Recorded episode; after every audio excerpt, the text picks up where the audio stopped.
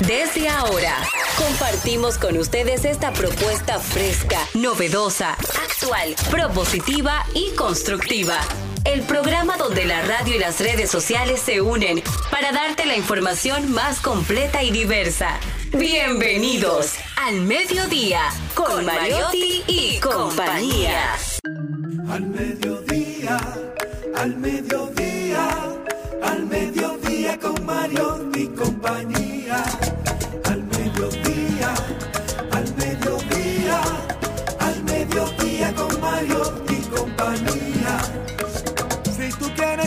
De foros alternativos y de tuiteros rankeados, este programa es tu amigo. Tu revista meridiana para el talento una vía, para radio y redes variadas y con la canción del día. Al mediodía, al mediodía, al mediodía con Mario y compañía. Al mediodía, al mediodía, mediodía con Mario y compañía. Si tú quieres disfrutar de página para izquierda, en la calle y el hogar, por eso no te lo pierdas. Para que hablemos un poco de salud y nutrición. Vamos allí camino propio de moda y decoración. Al mediodía, al mediodía, al mediodía con Mario y compañía. Al mediodía, al mediodía, con Mario y compañía para que hablemos aquí de la educación vial. Muy buenas tardes, señores. Gracias por estar en sintonía con este su espacio al mediodía con Mariotti y compañía. Nosotros sumamente felices de poder compartir con ustedes una tarde más aquí transmitiendo a través de Rumba 98.5 FM para la provincia de Santo Domingo y el Distrito Nacional. Mi gente del Este, los dulces, los maravillosos de allá, de la provincia de la Alta Gracia a través de Mambo 94.3 Bávaro Punta Cana. Todos están transmitiendo y uniéndose a esta transmisión a través de Mambo 94.3. Premium, mi gente del Cibao que bailan en un, en un mosaico espectacular a través de Premium 101.1 para casi todo el Cibao, Santiago, Moca, La Vega, Salcedo, Bonao, San Francisco de Macorís. Todos están a través de ahí y estamos a través de Rumba 98.5 FM Com. Arrancamos las próximas dos horas de mucho entretenimiento, mucha información y vamos a pasarlo súper bien. Aquí arrancamos con la realeza, la reina del programa, Serena Méndez. Gracias, querida Jenny. Señores, buenas tardes. Feliz de que usted nos regale su sintonía, si está en su carro ahora o si ya no está escuchando a través de su plataforma digital. Muchas gracias por preferir este espacio. Nosotros venimos aquí a divertirnos y aprender de cada uno de los colaboradores que cada día forman parte de este programa y sobre todo de la sugerencia de nuestro público. Vamos a darle inicio ya formal a este espacio radial que es al mediodía con Mariotti y compañía. Arrancamos ayer con el verano y como hace tanto calor, de verdad. Esa es la canción de. Me encanta. No, de, de Calamaro. De, Queca. Queca, qué calor. Ah, ese otro, sí. La, ¿Esa quién? Ese J Balvin. Sí. Ah, esa, esa, me gusta. Esa es la de la de Patricio. La de Bob de Esponja. Ah, esa me gusta, esa me gusta. Tú ves, esa uno, pero a mí la que me gusta es la de Calamaro. Hace calor, hace calor. Estaba esperando. Pero sí, ¿saben por qué es tan importante? La vamos a poner ahora para que la gente la disfrute. Te digo por qué. Porque hoy es un día muy especial. Andas muy linda, muy elegante. Gracias. ¿Andas sin ropa interior tú? Nunca. Ah, pues hoy se celebra el Día Mundial. ¿Y esa pregunta? Porque hoy se celebra el Día Mundial de las Mujeres sin Ropa Interior. Yo me enteré Ay, tarde. Jenny, pero espérate una y cosa. Yo vine. Yo lo que siento mía. que esto es un relajo ya. No. Pero ¿cómo va a ser no. de que un día para celebrar eso? Sí, de sí, sí, sí, sí. ropa, Hoy que celebramos ropa interior. uno de los días, óyeme, hoy celebramos uno de los días más desenfadados, espera, cómodos y atrevidos para muchas féminas. 22 de junio es el Día Mundial de las Mujeres sin ropa interior. En el, en el día No, de hoy se incita a la desobediencia femenina y a liberarse de los códigos impuestos por la sociedad y convencionalismos, cuyo único requisito es no utilizar ropa interior. Yo me enteré tarde y vine con la mía. Pero otro que sí vino con ropa interior. No, no, tranquilo.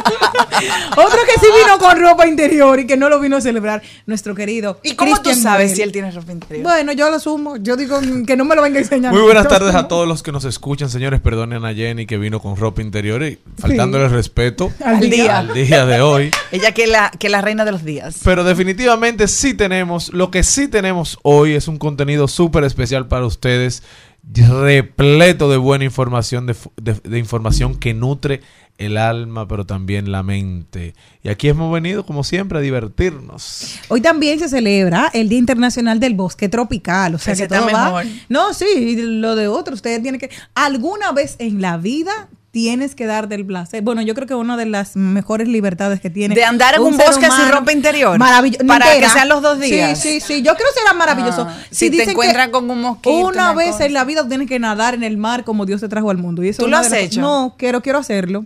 En algún. Ajá, ajá. Pero- Ajá, ¿qué? Pues yo no he hablado. yo estoy callada. tú también aquí. quieres hacerlo como yo. Tú también quieres hacerlo como yo. Eso es maravilloso. Y es una de las cosas de. Es una de las cosas que yo aspiro en algún momento de mi vida. Pero eso sí es fácil, Jenny. Este fin de semana, si tú no vas a nada, yo te llevo a la playa No, y tú te tiras ahí. No, no, no. ¿Verdad, no, no, no, no, Cristian? no, es que a mí me gustan las playas solitarias. que No, pero eso tiene que ser solitaria, porque para tú- mí Vete no. de noche Boca Chica. claro. Ay, qué lindo, gracias. Gracias por tu incentivo, Cristian. A Boca Chica. ¿Tú te imaginas Yo tú tengo repleta de años- sargazo? No, no. salgo de que vine desnuda, pero salgo vestida con sargazo. No, entonces le, le pueden decir que esa es una nueva moda, que tiene un vestido así bien claro, natural. Bien, bien ecológico y que, con- y, que, y que hiede como madre que lo parió. No, no, no, no. Señores, esto es increíble. Pero ya saben que Señores, no estamos- le hagan caso a Jenny con el día. colores claros. Dejen su ropa interior puesta, que la ropa interior tiene su función. Ahora te voy- Muchas, y más con este calor. Sí, ahora te voy a decir una cosa. Dime, Celine, la verdad. Aquí, ante, solamente entre tú y Cristian y yo, Marena, eh, Joel. Aquí uno no puede hablar nada, porque todos se lo reproducen. No, no, no, no, no, no, no, no. Solo entre nosotros. Ay, sí. Dime una cosa. No, no, no, yo quiero saber si es así. Uno de los placeres más grandes que tiene una mujer es llegar a su casa y hacer así, ¡pra! y deshacerse de todo lo que es la opresión del pecho. Llámese liberar, liberen a Willy y quitarse la ropa interior. Bueno, la parte de, de al menos el sostén. Es una de las cosas más liberadoras que tú tienes cuando Yo no a tu hago casa. eso, yo lo que hago es lo siguiente. Ajá. Yo llego a mi casa, lo primero que hago, de verdad, voy al baño, me baño, no importa que haga eh, la época de calor o de invierno, y me pongo una bata bonita y cómoda. Quiero decir bonita porque hay unas mujeres que se ponen una bata, pero una bata tan feas. No, yo me pongo como una batida co- coquetica para sentirme como que yo vengo para el programa, pero en bata y arregladita y así mis hijos también aprenden que uno no puede estar de telengao. Así mismo, esa es la palabra en su casa. Usted está cómodo y me perfumo. Me pongo mi cremita Pero de. Self Care que le voy a traer la muestra. Bueno, algunas veces con Ah, poca o sea que tú me dices a mí que sí. Toda una experiencia. No, pero en mi casa, Pero sí, pero es uno de los momentos más liberadores. Tú llegaste a tu casa cuando tú haces así, pra, adiós, y soltaste las prendas. Las mujeres que nos Y- estén oyendo lo pueden poner a través de redes sociales y ellas también se liberan, como lo hacemos nosotros. Y también porque eso fue una costumbre de mi abuela que nos no le permitía, y mi madre también lo heredó, y yo voy así, que uno llegue de la calle sucio a tirarse en la cama. Es decir, eso en mi casa, ni en la de mi abuela, ni en la de mi madre, ni en la mía, ni en la de mis hijos. Eso es eso es imperdonable, porque usted llega a la ca- de la calle lleno de microbios a tirarse y me en una cama blanca. No, no, no, no, no. Tú, tú Mi te. esposa dice que la gente huele a calle. Es, yo también. Esa, ¿tú ves? La calle parece que tiene un olor. Por eso era, por eso era que éramos vecinas. Es que es verdad, uno huele a calle cuando uno viene de la calle. Inclusive mi mujer no permite que... A mí me gusta andar con el cristal del conductor, el mío, debajo. Me gusta el, el aire natural. Sí, pero eso, mi amor, tú no te Pero, envías aquí. pero mi esposa, cuando ando con ella, no me permite bajar el cristal porque dice que a uno se le pega el bajo a calle. Eh, sí, ella lo que quiere decir eh, es el todo el ¿cómo se llama, Jenny? Se me olvida lo de los carros, lo, los lo que botan lo, lo de exacto, El smoke. el- el smoke, el humo que tienen el- los vehículos, a ese ese ese es un mal olor y es verdad que se le Pero fíjate, montate un motoconcho. Pero a mí nunca, yo nunca he tenido a alguien que diga, "Ese- esa persona huele a calle. Pues yo sí. Ahora. ¿Tú sabes quiénes normalmente huelen a la calle? Oh, los motoristas. Es el mensajero mío, que ojalá me esté oyendo. Él andaba, que yo le decía, pero Dios mío, Vladi, doña, espérese. Entonces era como, ¿cómo es el olor de calle? Es como amofle, es como, como sudor, como pegajoso que tú andas. Ah, Pero hay un olor de pobreza también. Ay, La pobreza no Jenny, huele. eso Sí, no es verdad, Sí, Jenny. sí, y lo, y lo describió también Yo Gabriel conozco- García Márquez, de ¿tú que hay esto? un olor Yo conozco- Doña Jenny Aquino Ay, que hay gente que huele a pobreza. No, a yo miseria, conozco mucha gente- miseria, Ah, miseria, es otra la cosa. miseria, la miseria. Con mucha gente pobre que hay son muy limpios, No, no, no, no, no, no, no, no, no, pero óyeme, hay un olor característico en muy vulnerables que tú te das cuenta y pueden ser limpios, pero es el ambiente. Ay, no, a mí- yo no estoy de así va. acuerdo. Yo sí, y Gabriel García Márquez habló de eso y dice, la Bueno, pues se la Gabriel miseria Marcela, que sabes que ese no es muy querido aquí, así que no ponga esa referencia. No, Gabriel sí. Gabriel sí. El que no he querido es Vargas Llosa. Ay, perdón, Dios y le mío, dimos la retiro. nacionalidad. Vamos con hace calor, por favor. Retiro. Me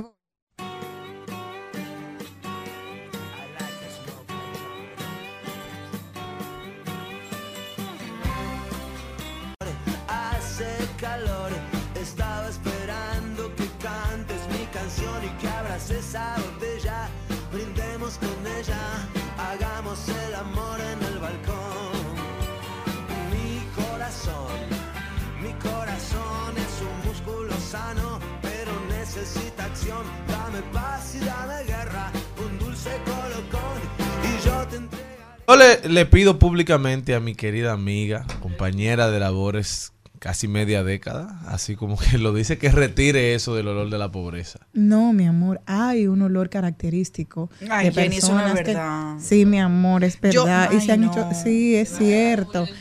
Pero No. bueno, señores, ya que Jenny dice eso, de ese solidita para ver a qué huele usted.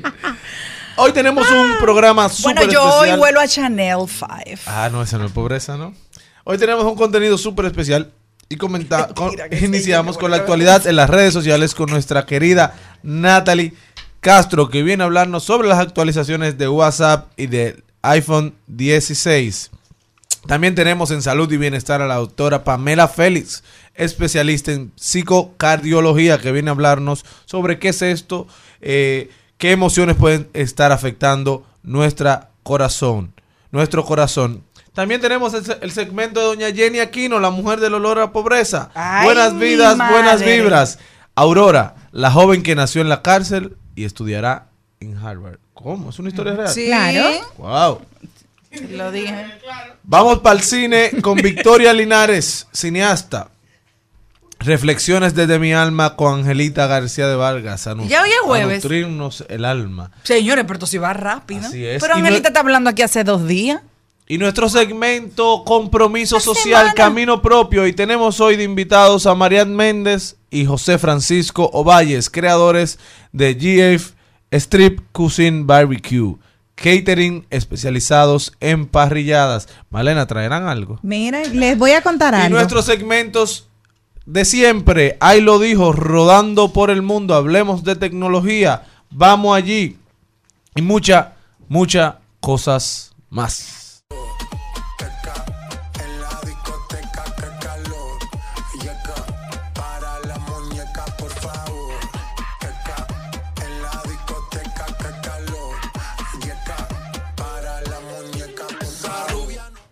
La bendición de la gente es que, como dice mi papá, el que no lee no tiene derecho a la palabra. Y me gusta bastante porque yo he leído bastante. Y dice un señor llamado Raúl Ojeda, un poema que dice, El olor de la miseria, venezolano, tierra mojada, en el aguacero de las pieles desgarradas, gotas frías, con aires de miseria, mojan la conciencia en el poder enfermizo. ¿Percibes ese olor? Preguntan los huesos de la pobreza. Es el olor de la miseria que ha llegado para quedarse. Así responde el tiempo. La miseria yace como el fiel acompañante en las mentes desnutridas. O sea que sí, incluso cuando hay poesía, es porque el olor se conoce. Pero yo pienso que eso es una metáfora. Eso no es. No, en eh, realidad, yo lo viví. Trabajando en Es las decir, que calles, tú yo lo viví. claro. Tú olías lo percibas. No, que tú sabes, hay un ambiente, Sí, ay, hay Jenny, un yo no estoy de acuerdo que contigo. Sí. Yo conozco mucha gente pobre, mira, que son 10 mil veces más limpia que yo. Mira, que yo me baño como 50 veces Que al día. sí. Soy enferma. Lo que pasa es que es el ambiente. No, La- no, eh, no, ay, no. llegas a un lugar y sí, y mira también, hay más, señores. Cervantes habló de la colmena, el olor a la miseria, poemas a la miseria. Tienen que leer, lean, Bueno, que este yo no programa leo. lo Sí, pero estamos hablando de olor, no, no de lectura. Del olor a la pobreza. Ay, porque lo han Mira, yo escribieron. no puedo, no puedo fingir, eh, no puedo privar en hipócrita. Yo no vivo en extrema pobreza ni nada por el estilo, pero diariamente convivo con mucha gente que sí vive en extrema pobreza en mis barrios, en la zona norte del Distrito Nacional y de verdad yo no le veo ningún olor al cara- característico. El que es sucio es sucio. Eso no tiene que ver con, eso no tiene pobre, que ver rico, con pobre. estatus No, no, no, no. social. Recuerda que yo fui Aquí a hay un mucha país- gente Claro. rica que hay que mandar a bañarlo. Es que yo fui a un país. Recuerda que yo lo primero que me llevé de aquí para España porque tenía miedo era desodorante. Por No, si mi amor, es otra cosa. Pero yo me lo llevé, te voy a decir. Eso dice- tiene que ver son con- de otro país, Bueno, culturalmente. Así es. Pero, pero hay lo que sí no- hay es olor característico de zonas, países. No, y también por la alimentación. Hay gente que si ingieren algunos alimentos y lo puede buscar, tienen un olor no, no a eso, sino a otras cosas, pero es porque se alimentan. Inclusive hay gente que tiene un sudor que es mucho más, eh, vamos a decir, Grasoso. O más, o que no es tan salado, pero es por, la- por cómo se alimentan, no es lo mismo. Yo no soy experta en eso, ni tampoco quiero seguir metiendo la pata. Lo único que yo no estoy de acuerdo contigo con eso, de que, de que, que la gente ¿van a eh, huele a pobre. Vamos a traerlo. Bueno, señores, mí, le prometemos abundar en este tema. Olor a pobre que tiene una persona es en su cerebro, porque usted puede salir de su miseria mental si quiere. Es lo único que hay mucha gente que tiene mucho dinero y son muy pobres. Ay, sí. Hay personas que no tienen dinero y son muy ricos porque tienen una condición de vida que no tienen la esclavitud que puede tener Elon Musk, que el hombre, ese es ahora mismo el más rico, ya o, o está en uno o dos porque él no baja de la posición. Así es, señores. Y hablando de Elon Musk, eh, Mark Zuckerberg ha dicho que está listo para pelear contra Elon Musk en un ring. En un ring. Así es, Metafóricamente o de verdad. No, de Ah, ¿Tú ves lo verdad. que yo digo? Que estos, estos ricos están locos. ¿Qué no encuentran qué hacer? ¿Quieren ser ahora boxeadores? Bueno, recuerden eh, que Mark Zuckerberg, eh, que es de los fundadores de, de Facebook, dijo en las últimas horas en Instagram que está listo para pelear contra Elon Musk, propietario de Twitter. Después de que el también director ejecutivo de Tesla bromeara con la idea de un combate en jaula de artes marciales mixtas, el famoso MMA, entre ambos. Ma- mándame la localización, escribió Zuckerberg, de 39 años en su historia, sobre un pantallazo del tweet de Musk. Señores, ahora los famosos, los Se ricos están golpe. metiendo a boxear. No, pues ya no se quiere. Porque así anda Bad Bunny por ahí, dándose galleta y trompada. De que seguro él tenía un luchador por dentro. Nosotros continuamos.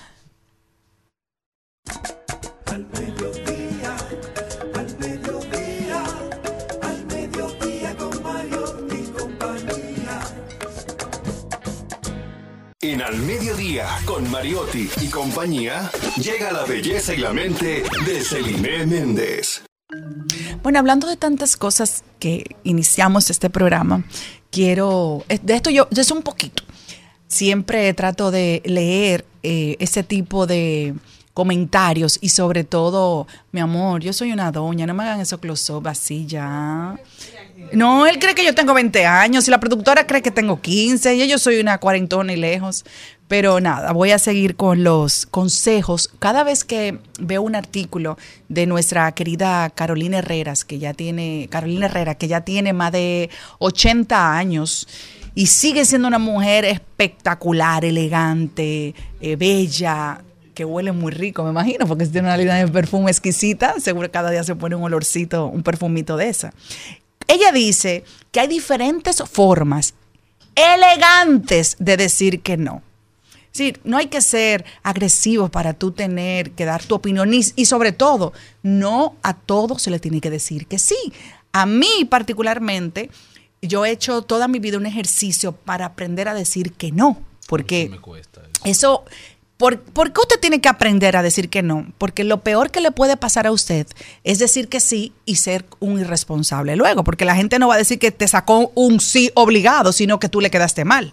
Entonces hay diferentes formas. Por ejemplo, eh, si te hacen una invitación o algo que tú sabes que no va a poder, una de las más comunes y elegantes es siempre, bueno, ay, gracias Cristian, yo te agradezco la invitación, pero mira, lamentablemente no voy a poder porque tengo un compromiso. Eh, usted no tiene que dar tantos detalles porque el dominicano le encanta hablar. Nosotros somos de los que hablamos, bueno, tengo un compromiso porque hoy tengo que ir a la clase de la niña, de la que yo que, que la abuelita. No, simplemente, mira, te agradezco mucho la invitación, pero lamentablemente tengo un compromiso personal y no voy a poder asistir, así que no quiero comprometerme contigo. Cristian va a venir, pero Celine, saca un tiempito, son cinco minutos. Usted sabe que no va a poder, y más con el tráfico que hay en este país, aunque ahora estemos en el proceso de vacaciones de los niños, como quiera hay tapón. Entonces, no se comprometa a hacer una eh, afirmación de algo que va a ser imposible para usted.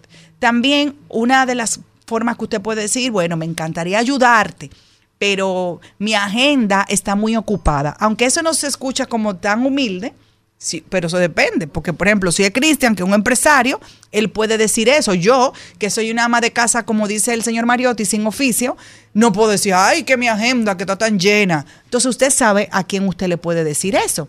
El señor Mariotti, que es una persona que se rige con una agenda diaria por todo el trabajo que tiene, pues obviamente puede decir, déjame confirmar con mi asistente, la persona que me lleva mi agenda, para saber si puedo asistir. Y ya usted se está librando de una forma elegante de ese compromiso. Otra es, bueno, lo siento, pero ahora mismo tengo otras responsabilidades que no voy a poder asistir o no voy a poder comprometerme contigo. No puedo aceptar tu oferta en este momento, así que te agradezco sinceramente eh, lo que me estás proponiendo. Eso muchas veces cuando uno le... ¿A usted no le ha pasado que usted está buscando un trabajo? No tiene trabajo, y de repente le dan un trabajo. Tal vez no era el trabajo que tú estabas esperando, porque muchas veces en la vida uno quiere algo, pero le llega otra cosa. Que no necesariamente el que te llegue sea tan malo, porque uno dice, ay, conchale, yo quería trabajar con Cristian, pero te llega el trabajo de Malena. Pero cuando viene a ver, el de Malena te fue o te iba a ir 20 mil veces mejor que el de Cristian, pero tú estabas enfocado que era ahí que tú querías trabajar.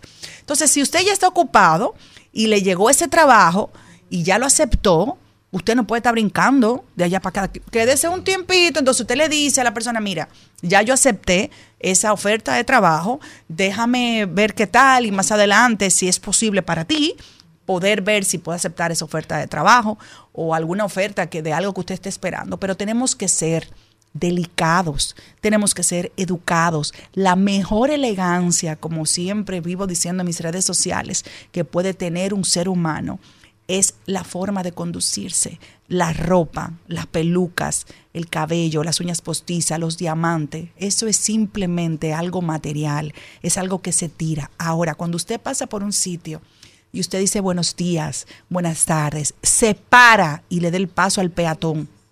Eso es ser elegante. Y le voy a decir algo ya para finalizar estos tips. Muchas veces, porque yo hago ese ejercicio a diario, y casi el 30% de las veces, no, el 70% de las veces nadie me responde. Yo llego a los sitios y digo buenos días, buenas tardes, buenas noches, gracias.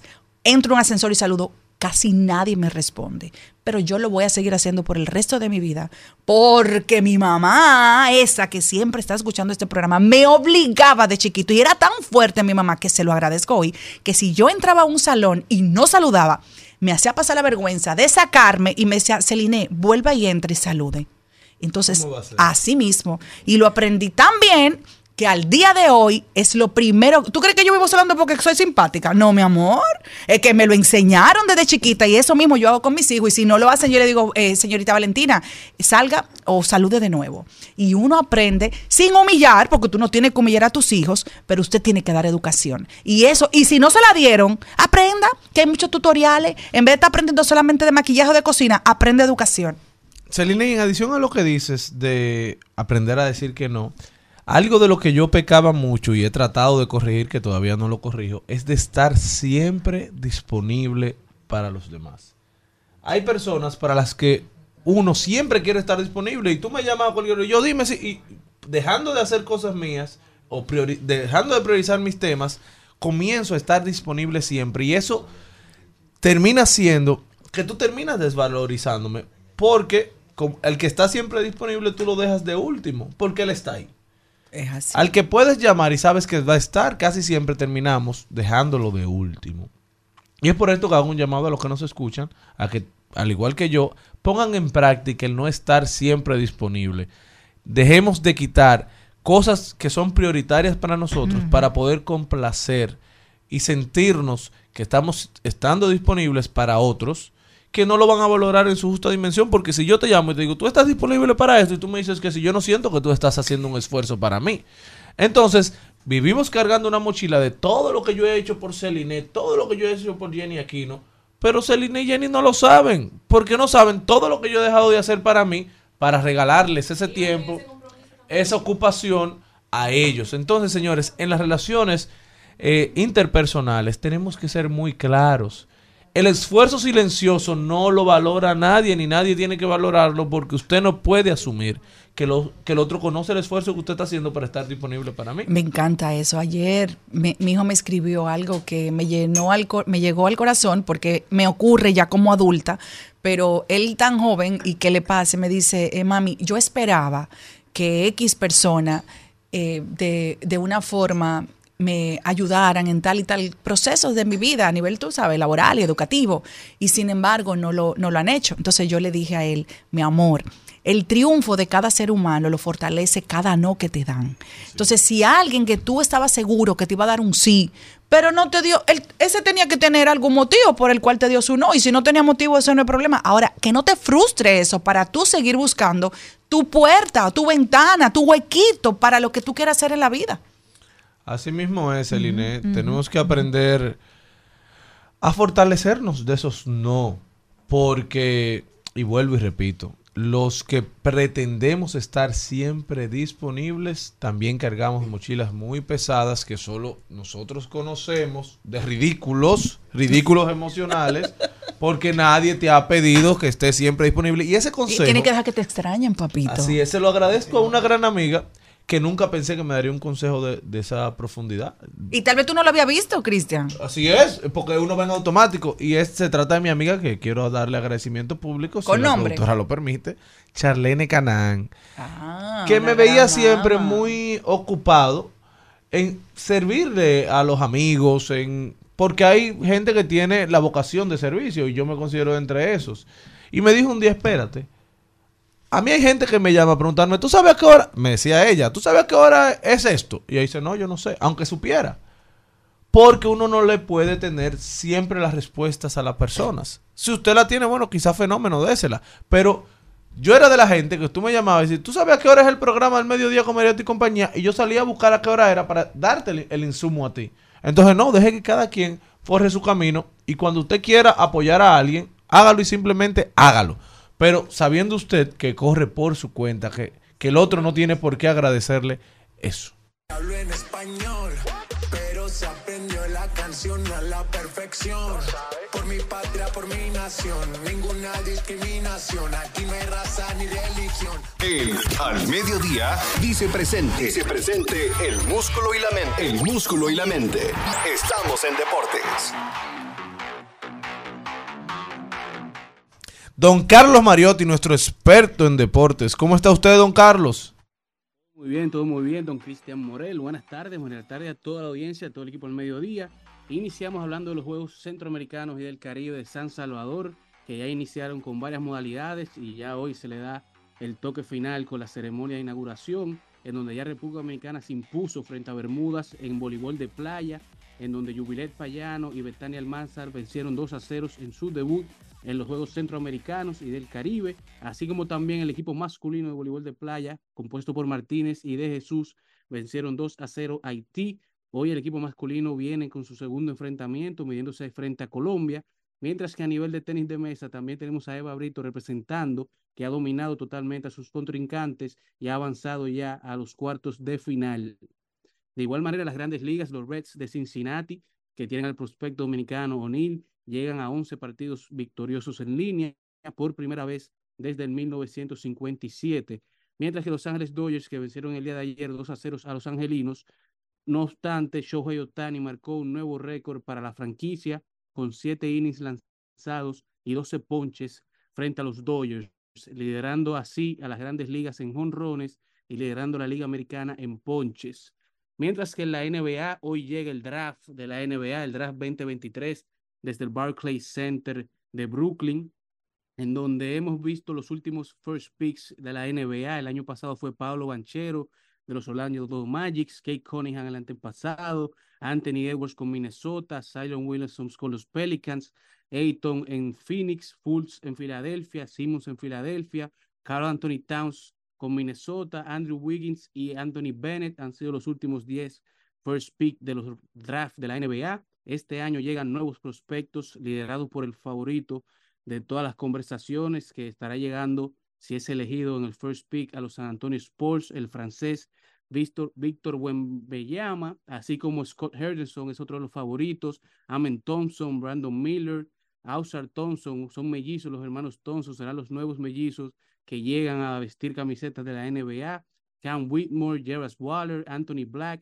Taylor Hendricks y que John T. George son el top 10 de los prospectos favoritos para entrar en este draft del día de hoy.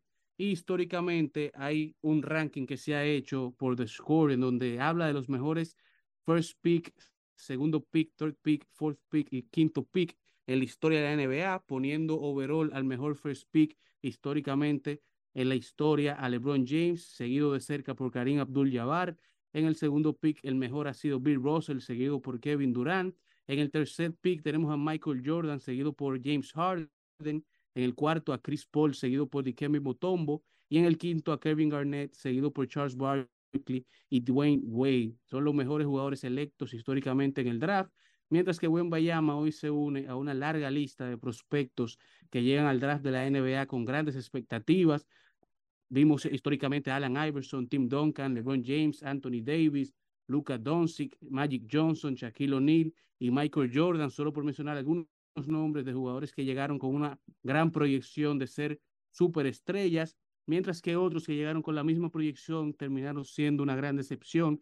Solo para mencionar al más reciente, Zion Williamson, Ben Simmons, Greg Odell, Greg Oden y Fultz, que fue para Filadelfia también, al igual que Simmons.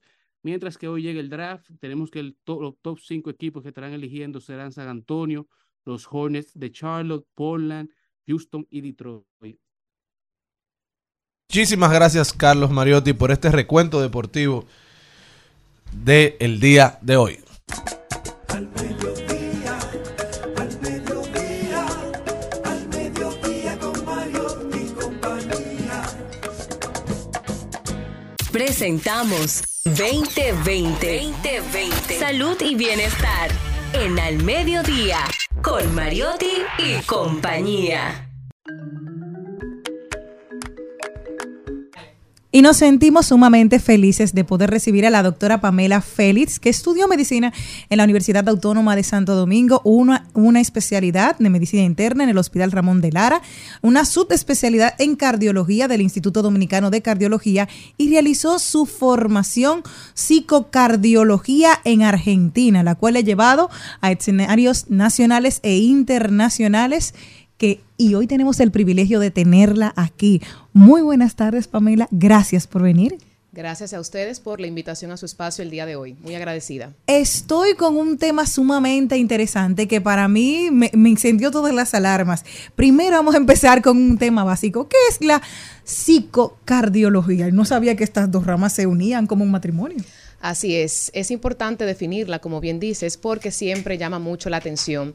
La psicocardiología es el área dentro de la psicología y dentro de la cardiología que se encarga de abordar los aspectos psicológicos y sociales que inciden en las enfermedades cardiovasculares y a su vez las secuelas mentales que dejan los eventos cardíacos en los pacientes. Y cuando hablamos de estos aspectos psicológicos y sociales, tenemos que hablar de estrés, ansiedad, depresión, incluso el tipo de personalidad, la ira, la soledad o el aislamiento, se ha visto cómo todo esto, tanto a corto como a largo plazo, puede llevar al individuo a tener algún evento cardiovascular. Ahorita hablábamos de algo que me quedó, que, que impactada. Hay algo como abierto aquí. Y uno normalmente dice de relajo que nadie muere de amor, que nadie muere de, de- Pero tú dijiste que sí. Entonces, ¿es verdad que uno se puede morir de amor? Así es. Ay, y eso que. O de amor, no de sufrimiento. No, claro, de sufrimiento, de una pena grande, bien. Y aquí entonces vamos a hablar del síndrome del corazón roto, que prácticamente es el síndrome insignia de la psicocardiología, donde vemos eh, que existe una relación muy estrecha y bidireccional, como siempre explico, entre salud mental y salud cardiovascular.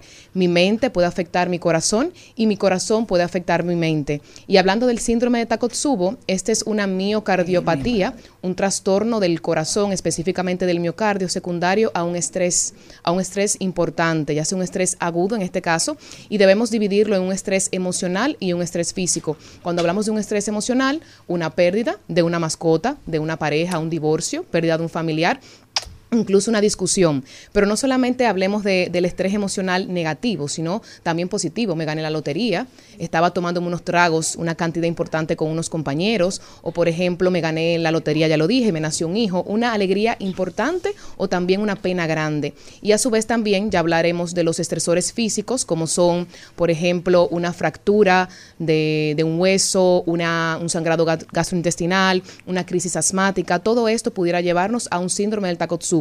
Y es importante saber que no todos vamos a hacer un síndrome del corazón roto o síndrome de Takotsubo, sino pues aquellos que tienen una predisposición genética, es más frecuente en las mujeres, incluso también pacientes con condiciones neurológicas o con condiciones psiquiátricas. En el caso de ahora mismo Doctora, que tenemos... usted habla lindo. Gracias, soy locutora de base. Oh, ya sabía que era un viene, de- viene de una gran familia de profesionales. Gracias. Señores, un complemento. La doctora, bien preparada, habla lindo y es bella. Muchas gracias. Doctora, en el caso de actualmente que estamos vi- viviendo, dicen que esta es la, la post-pandemia después del COVID, la parte psicológica, la parte mental que ahora mismo nos está afectando, la ansiedad, ¿qué tanto nos afecta esto en el corazón? Claro que sí, muy buena tu, tu pregunta. Es importante entender que cuando vamos a la enfermedad del individuo, no solamente vemos la parte de la enfermedad y su relación con el médico. Y aquí voy a hablar del modelo que usa la psicocardiología. Se ha visto que la medicina tradicional es la parte biomédica. Tú tienes una enfermedad y la relación médico-paciente. Ahora bien, la psicocardiología viene a utilizar el modelo biopsicosocial, que es un modelo más integral, donde no solamente voy a trabajar la parte biológica, que es la enfermedad en sí, sino también la parte psicológica y la parte social, porque no es lo mismo un individuo que digamos que tenga hipertensión arterial y que éste entonces tenga un uso irregular del tratamiento. Este paciente no usa de, manera regular el tratamiento, entonces la enfermedad va a estar descontrolada. Y esto también se aborda desde la psicocardiología, como la parte psicológica y social es importante y es fundamental a la hora de abordar un paciente en la consulta. No es solamente estar pendiente a si usted se tomó la pastilla, dígame eh, si se siente algo, cuénteme, bueno, le doy su receta al final de la consulta y nos vemos en tres meses, sino es importante ir un poco más allá y abordar acerca de la parte psicológica del individuo, de la parte social, porque muchas veces hay estresores que desconocemos, que pasamos por alto, pero están incidiendo de manera importante en la salud de mi paciente. Usted es una de las pocas doctoras que yo he oído en mi vida con esta especialidad. ¿En qué momento yo tengo que estar pendiente de que necesito una psicocardióloga? Porque claro, no sabemos la diferencia. Ah, mira, necesita algo de cardiólogo. Ah, perfecto. Pero de ahí, ¿en qué momento yo sé que necesito una especialista como usted? Así es, eso es una de las preguntas más comunes que me llegan y o que me hacen. El paciente va a llegar derivado por psicología, derivado por cardiología, o muchas veces luego de que voy a los programas, pues el paciente entiende la importancia y dice, mira, yo tengo que ir donde la doctora. Y es importante entender que todo psicólogo que en la consulta vea que tiene un paciente con síntomas cardíacos, que sumado, por ejemplo, a una ansiedad, este paciente está presentando un dolor de pecho, está presentando palpitaciones, falta de aire, tan común que es esa falta de aire, ese desgano, esa fatiga. Es importante que si bien se asume que pueden ser síntomas físicos propios de la ansiedad, pero es impo- por- importante como quiera derivar este paciente a la consulta de cardiología o en este caso de psicocardiología para que se descarte que estos síntomas sean de la ansiedad o sean meramente de una condición cardíaca. También pacientes en la consulta de cardiología, por ejemplo, aquellos individuos que tú le dices hay que hacerse un cateterismo cardíaco o hay que hacerse una cirugía de corazón abierto y este paciente Está nervioso. la vida le cambia 360 grados. Este paciente tiene miedos. Claro. Incluso dice que no se va a operar. Entonces aquí entra el papel del psicocardiólogo, no solamente abordando la parte la parte cardíaca, sino también la parte psicológica, las emociones, porque es importante entender, y por eso hago mucho énfasis en el modelo biopsicosocial, la parte psicológica nuestra influye de una manera importante en mi comportamiento con la enfermedad. Mis expectativas, mis creencias, mis costumbres van a incidir en, en mi enfermedad. Si yo entiendo, por ejemplo, aquellos que tienen una religión y me dicen en la consulta, eh, bueno, me voy a pegar a la religión, a la fe, para no usar tratamiento, entonces también eso se trata, porque sin tratamiento no tenemos un control. Pamela, ¿se podría decir eh, que un paciente de psicocardiología es un paciente hipocondríaco? Hipocondríaco por los síntomas que tiene. Por los síntomas, porque si puedo morir de amor, puede ser que mentalmente, o sea, el, el- el gran sufrimiento que tengo me haga sentir o me haga pensar, o por ejemplo, cuando la gente tiene ataque de pánico, que siente que es un infarto y pudiera degenerarse en un infarto por, por la misma ansiedad que te produce. ¿Hay algo de hipocondriaco ahí o no? Digamos que, si bien es cierto que se puede hablar de sí, de la hipocondría, ahora bien, es importante entender que un estrés a corto o a largo plazo me va causando problemas en mi salud cardiovascular que pueden degenerar. Claro, claro. Muchas veces, por eso el tema llama tanto la atención, porque muchas veces nos dicen, tienes que hacer ejercicio, tienes que comer bajo sal, pero no nos hablan de, de nuestras emociones. Nos hablan de todo menos de nuestras emociones. Y yo digo, sería tan diferente el mundo, la sociedad, si desde pequeños nos hablaran de las emociones, cómo manejarlas y entender que hasta el pensamiento negativo puede incidir en mi salud cardiovascular. Y te respondiendo a tu pregunta, el estrés que manejamos, ya sea un estrés emocional, estrés laboral, estrés de pareja, es importante entender que a largo plazo va provocando la, acti- la activación de la amígdala cerebral a nivel ¿no? del cerebro y esta va a provocar una cadena de situaciones a nivel del organismo que van a provocar inflamación y van a provocar el inicio de la placa de ateroma, de la placa a nivel de los vasos. Entonces, esto va a desarrollar en eventos cardiovasculares, infartos y eventos también cerebrales. Doctora, ¿por qué psicocardiología en un tiempo del país donde todavía estamos convenciendo a la gente de la importancia de asistir a un psicólogo eh, general, pudiera decirse? ¿Por qué la afinidad con esa rama? ¿Por qué el riesgo eh, de esa rama? Así es. En, en mi caso, yo me considero una apasionada de la salud mental. Hace unos años hice un síndrome de burnout o un síndrome del quemado profesional, donde me vi realmente bastante mal y tuve que buscar ayuda profesional. Duré más o menos un año en terapia con una psicóloga y ahí entonces nace mi amor por la salud mental. Mm, Me nació el deseo de querer ayudar a mis pacientes desde la cardiología. Conocí la psicocardiología y dije, aquí es. Decidí formarme, incluso ahora estoy cursando mi segunda maestría en psicología clínica y de la salud en INTEC, donde ya recién empecé, estoy muy feliz. Ahí se- uno no se cansa de estudiar, como yo digo, ¿verdad?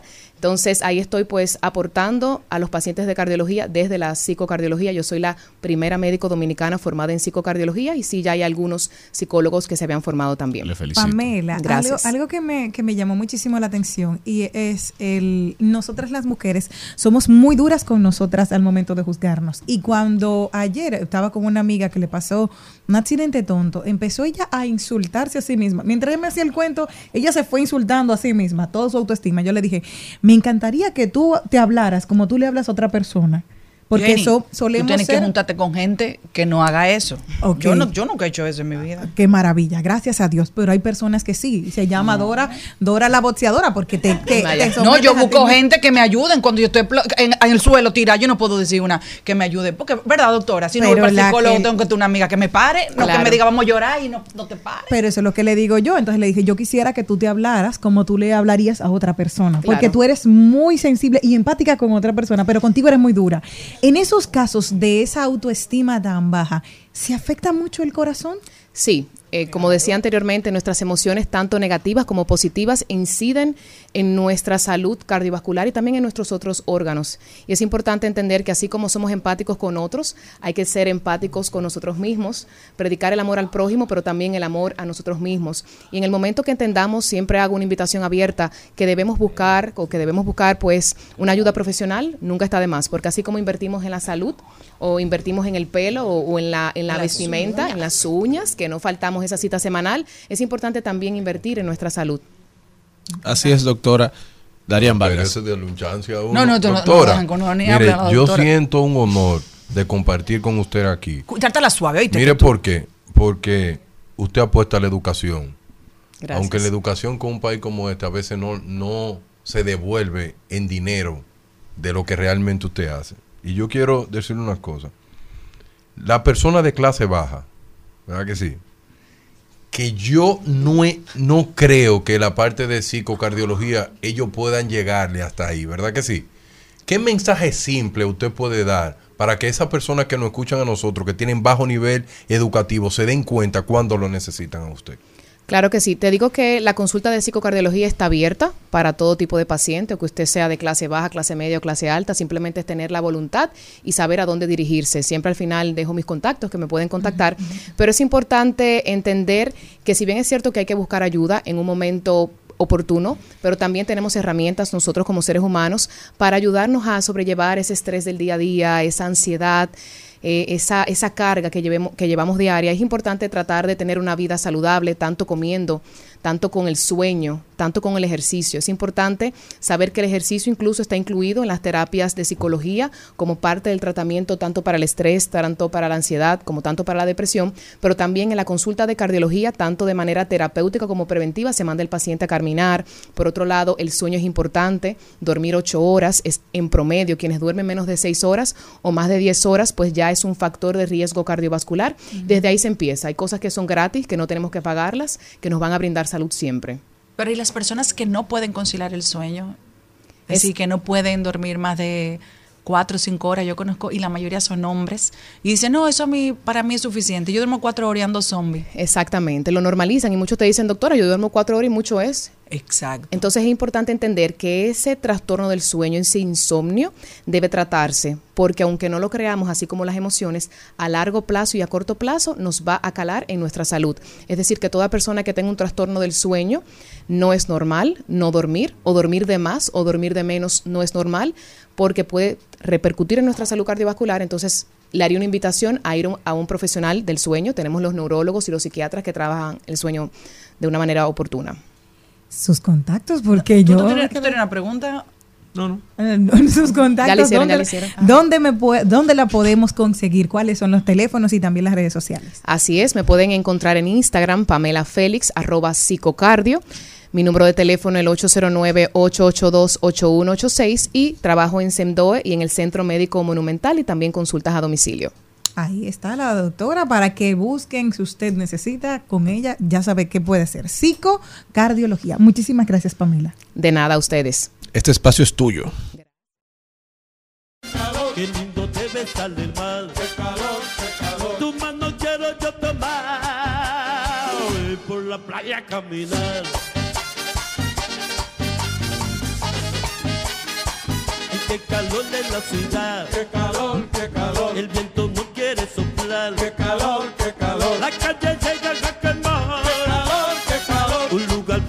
para estar. Qué calor, qué calor. Tu mano quiero yo tocar. Por la playa caminar. Lleva. Otra vez.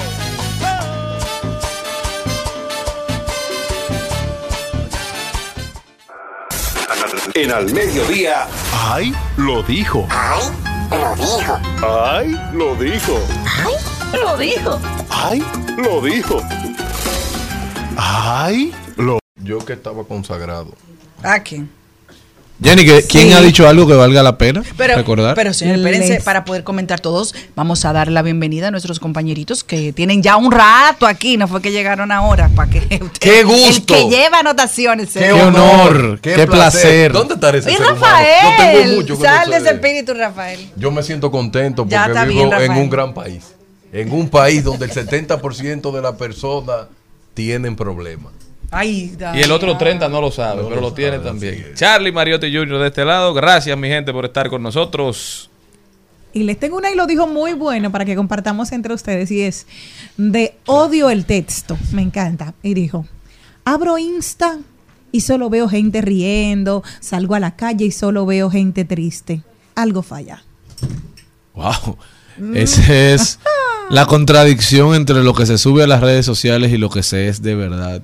Tú sabes que se estaba haciendo muy, muy, mucho, o sea, se estaba haciendo tendencia el tema de, de las redes que no solamente apelaban a, a lo bonito, sino que trataban de, de llevar la vida real. real, porque mucha gente entonces se, man- se pasaba el día entero en las redes sociales y le pasaba lo que a esa persona. Decía, pero todo el mundo está feliz menos yo. Entonces no salían y creaban una distorsión de la realidad.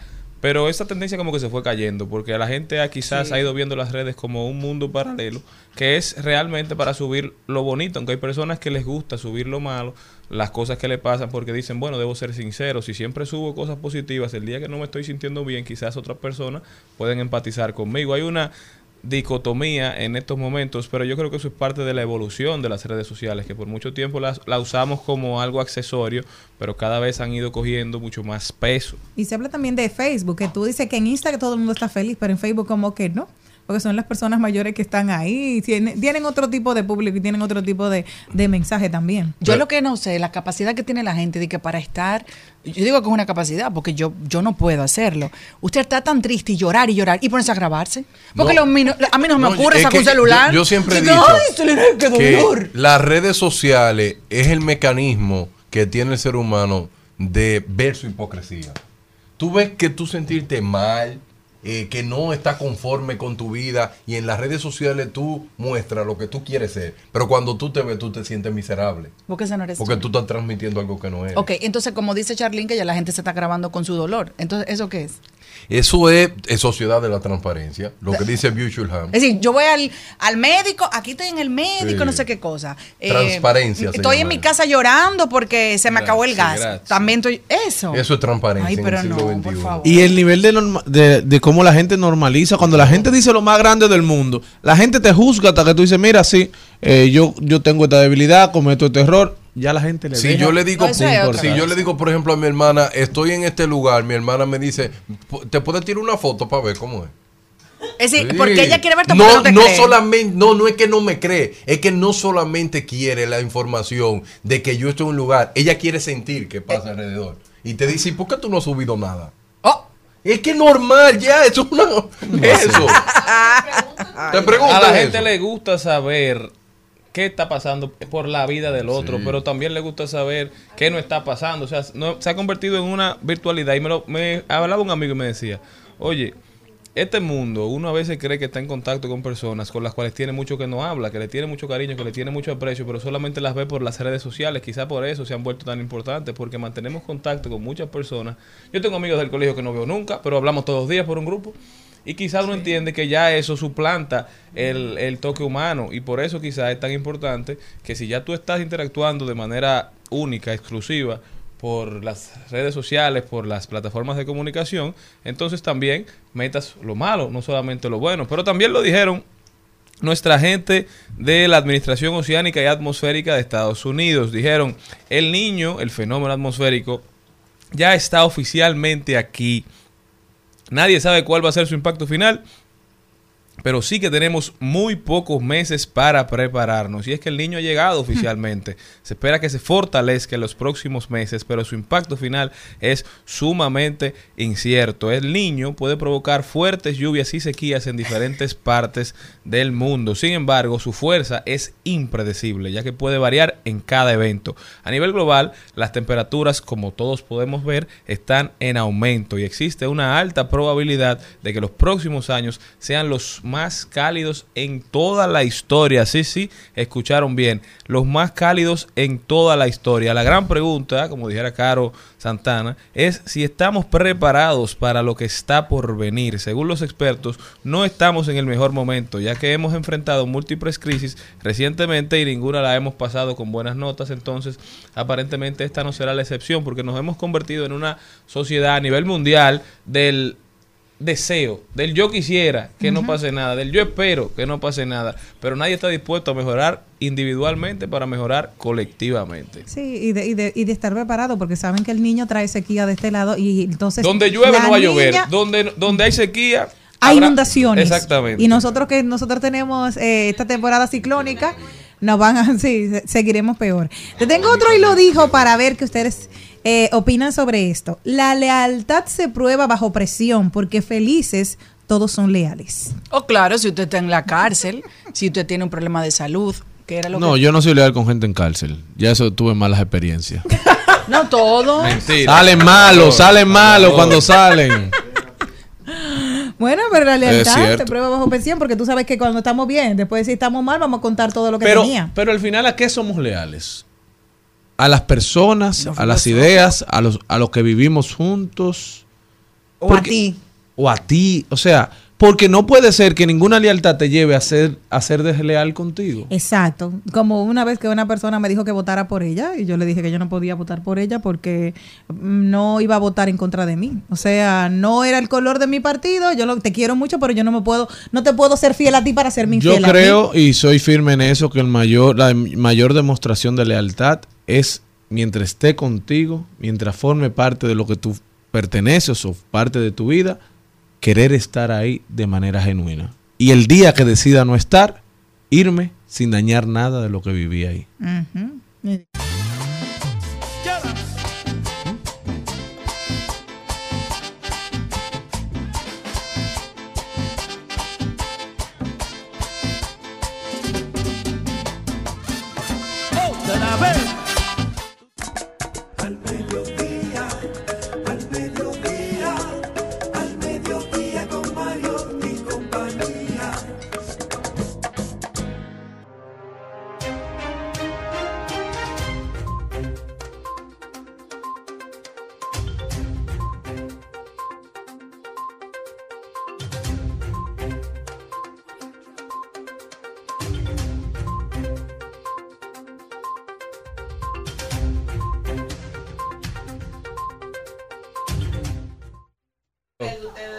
Bueno, señores, y ahora tenemos Trending topic. Trending Topics. Sí. ¿Cuáles son las principales tendencias del día de hoy? Eh, está Bad Bunny Yailin porque también, Jenny, ¿tú no viste esa? Ah, bueno, voy a decir, te yo Bad. Bunny, Bad Bunny, porque Bad Bunny ofreció su primera entrevista y estaba hablando precisamente de lo que ocurrió en Kafkana cuando él estaba, o en Casa de Campo, cuando él estaba con la joven Con que lo grabó. teléfono, en- en Casa Exacto, de Campo. en Casa de Campo. Entonces dice, al día siguiente la gente respondió el trapero, dice, la man, dice, mano. Ese celular existe, ese celular no se rompió. Me molesta que es que algo nunca se ha dicho. Yo no lo tiré al agua, lo tiré para un arbusto. Simplemente estaba justificando lo que pasó. Y que él habló por primera vez en principio. Él quería mm, tratar, eh, fíjense que es un tema que no trató, que se recogió en ese momento, que todo el mundo lo, lo- se burlaba de él en, en esto. Y la primera vez que se habla de este caso, de que llamó la, la, la- llamó la atención mundial. Ahora, usted tiene que saber que es un ser humano, no moleste tanto. ¿Me puedo hacer una foto? Perfecto. Pero usted no tiene que hacer un recorrido como si usted fuera de la avanzada. Gracias. Pero ahí yo eh, te doy un poco la razón y también difiero. Lo primero es lo que dije en el comentario de ahorita. Pero la en el de- ¿En el que educación al aire o en el fuera del aire? aquí en el aire. Ah. La educación no fuera, lo que pasa es que... Eso bueno, me ya. gustó, el de fuera del aire. No, ese no, lo de los elitips. La educación, la educación no tiene que ver con el otro, sino con lo que usted tiene. ¿Qué quiero decir? Eh, Bad Bunny es un artista. Y no importa que no haya sido al agua o a los arbustos o a un, a un carro, es, es la agresión de tirar el celular. Y de parte de ella, bueno, lo que tú dijiste, también faltó su- la educación, porque usted no puede Se hizo la eh, foto ser... contigo, ¿ya? No, y, y que tú tampoco puedes hacer la cosa obligado. Y, y también no sé qué pasó con la seguridad, porque los artistas, y más ese tipo de artista, la seguridad no te permite que tú te, te acerques, es muy difícil. Entonces, ahí hay un tema de educación, de manejo. Él es artista, es la diferencia entre otros artistas, yo que soy una señora, en eso respeto y lo voy a respetar y lo voy a admirar a Julio Iglesias, que siempre decía, nadie le puede prohibir a un fan de él, de los que trabajan con él, que se acerque a él, porque son sus fans. Él es famoso por esos fans. Pero bueno, ya eso es otra clase que deben de, deben de aprender estos artistas nuevos. La que sí quiero comentar, esta tendencia es que me llamó la atención positivamente, es que subió, yo ni sé cómo que se llama, el, el amiguito o el- la pareja o con quien está haciendo el video es Jailin. ¿Cómo es que se dice eso? Sixteen, sexteen, ¿cómo es? Tecachi. Ah, el Tecachi. El exa- 69, 69. Eh, no, pero sin embargo, él subió un video y me llamó mucho la atención porque estaban tumbando mango en una, en una villa en casa de campo, como, y, y ella muy natural, y me puse a leer los comentarios. Entonces la gente oye lo que dice, que le vino muy bien a Yailin porque la ven humana, porque la ven siendo natural, porque no la ven con juca, porque no la ven metida en una discoteca, la están viendo haciendo cosas normales. Y traigo esto a colación, en la vida se trata uno no sabe cuándo tú vas a dejar de ser eh, Celine, eh, la forma, la real, porque hay, hay veces que tal vez la pareja que tú tienes, sin uno darse cuenta, uno va tomando la forma para estar bien con otra. A Yelí nunca la vimos así, nunca la vimos natural, siempre la vimos producida de los pies a la cabeza. Es verdad que se baña con peluca en piscina, pero la vemos diferente, sin maquillaje, cocinando, eh, ¿cómo fue que ella dijo ayer? Arroz con chuleta en, en una estufa, aunque tenga sus diamantes. Entonces estamos viendo un ser humano normal. Y qué bueno, me- la felicito. Y si es feliz, pues bienvenido. Bueno, otro que es tendencia es el sujeto. Ah, pero hoy la tendencia. Parándola, ¿eh? ¿Y qué fue lo que hizo el sujeto? El sujeto definitivamente tiene Es a la gente hablando de él y él anda hablando todos los días, dos veces al día, que con él no se metan. Arrastró con Gaby. Que arrastró a Gaby. Claro que lo vi, todo el mundo lo vio. Pero yo no lo he visto. ¿Tú lo quieres ver, Yo no vi. Yo te lo voy a tu- Es que enseñar. tuve mucho trabajo ayer. Bueno, señores, eh, todos saben que el sujeto, o la mayoría sabe, que el sujeto ha difundido, se han difundido, no sé si fue él mismo, eh, videos de él con las mellas y con otras chicas eh, teniendo interacciones sexuales. Y la gente ha hablado mucho de su miembro. Y él ha dicho, ante las críticas, que es lo que ha generado la polémica, las críticas de Gaby de Sangle, ¿cómo se llama la otra? Del pro- Vitali. y de Vitali Sánchez, eh, que él ha dicho que si ella quieren probar, que lo llamen, pero que no lo estén acabando. Que él no ha hecho nada inmoral. Mátalo, suje. Pero bueno, señores, es tendencia el sujeto. Esperemos que ya Tendencia- eso quede ahí. Tendencia también el presidente Luis Abinader, porque dicen algunos que está como Sísifo, Sísifo, el de la mitología griega, ¿verdad? Se calentó con los dioses y los dioses lo castigaron, le quitaron la vista y lo pusieron a levantar una piedra por, por una montaña y cada vez que llegaba a la cima, entonces la piedra volvía a caer y él tenía que volver a levantarla. Iniciar. Y eso lo hizo durante toda la eternidad. Cada vez que el presidente sube a la montaña, parece que la piedra vuelve a caer, porque en cada parte de su gobierno el presidente tiene que estar, si no el gobierno aparentemente no funciona. Así lo ha demostrado, porque no solamente todos los lunes va a ir al Ministerio de la Policía, o a la dirección de la Policía Nacional a, a despachar con los ministros, con el director, para ver en qué anda el tema de la seguridad, sino que ahora también está involucrado en las discusiones de, de la ADP, de la Asociación de Profesores y el Ministerio de Educación, porque don Ángel Hernández, ministro de Educación, y los directivos de la ADP no pueden ni verse. Aparentemente no, no pueden estar en una mesa sentados. Entonces el presidente decidió tomar las riendas de la situación y estarán, no, llevaron una, una reunión de dos horas donde también estuvo nuestro queridísimo amigo Pablo Ulloa y ahí dijeron que están Querido, ¿de dónde? que van a empezar a trabajar en un gran acuerdo nacional para la educación. ¿Y oigan cuánto tiempo se dieron para formar este acuerdo? Una semana. En una semana ellos van a resolver todos los problemas que tienen y van a tratar 10 puntos principales, entre ellos la parte pedagógica y la didáctica de, de la teoría conceptual de la educación dominicana. También van a tratar temas relacionados a los insumos, como libros, uniformes de, de las escuelas y temas de escuelas que están sin terminar, entre otras demandas de, de la ADP y, digamos, situaciones que el ministerio entiende que no, no debe enfrentar en estos momentos. Esperemos que se pongan de acuerdo porque este año escolar debe ser decisivo. Lo que se perdió por la pandemia, no solamente en alumnos que no volvieron a las escuelas, sino en calidad de la educación recibida por esos niños que sí estaban en las aulas, no puede seguir sucediendo. El efecto será dañino no solamente en el corto plazo, sino en el largo plazo, porque esas lagunas que son mares son bastante problemáticas para la República Dominicana y el proyecto de nación competitiva que estamos creando. Bueno, y sale hoy la sección 50, mira, en tres meses, porque salió la de la de Arcángel, salió en marzo, eh, ahora salió, no, abril, más o menos, abril, Peso Pluma salió que, mm, mm, nada de, y ya Raúl Alejandro tiene su sesión 56.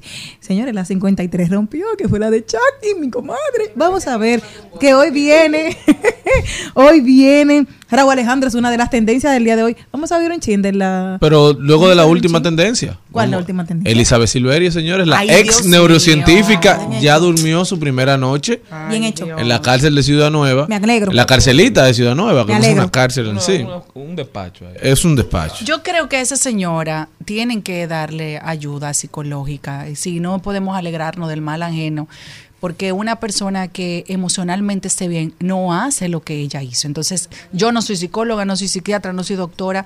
Lo único que soy es mamá, es lo más cerca que he estado de ver las emociones de tres personas que parí. Y desde mi punto de vista, ella necesita ayuda psicológica. Y Lo que yo no entiendo es por qué, que me parece parte del circo que se está viviendo en la justicia dominicana, ¿por qué fueron a hacerle un allanamiento a su casa? ¿Qué, qué esperaban encontrar?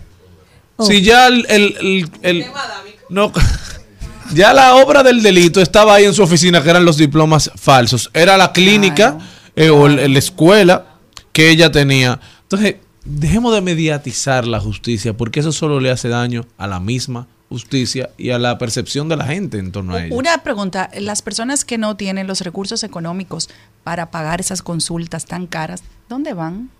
se quedan en el aire. A los kite, cuando hay actualmente-. No, no, No, eso- eso para niños. Se, se quedan No en el aire. Yo no creo hay- que eso es lo que debemos aire. sacar, el insumo que debemos sacar, más que el circo que se ha creado a, a través de la doctora, el cual ella ha sido parte esencial del mismo. No, ella ha contribuido grandemente. Cada vez que, que- que Pero la por gente eso es estaba que le por olvidarse y apenarse de ella, ya salía a hacer otro problema, a hacer otro tema. Pero por eso es que te digo, Charlene, una gente Sí, en- hay, temas, bien temas no, no hace eso. aparentemente. Pero lo que sí te digo es que eso da, deja claro la falta de este tipo de centros, de profesionales formados, de profesionales de calidad, de fácil acceso para, para niños y hasta adultos con, con autismo, porque definitivamente la población en República Dominicana es grande y lo necesita, necesita la ayuda, la mano amiga de, de todos los sectores que estén dispuestos a aportar.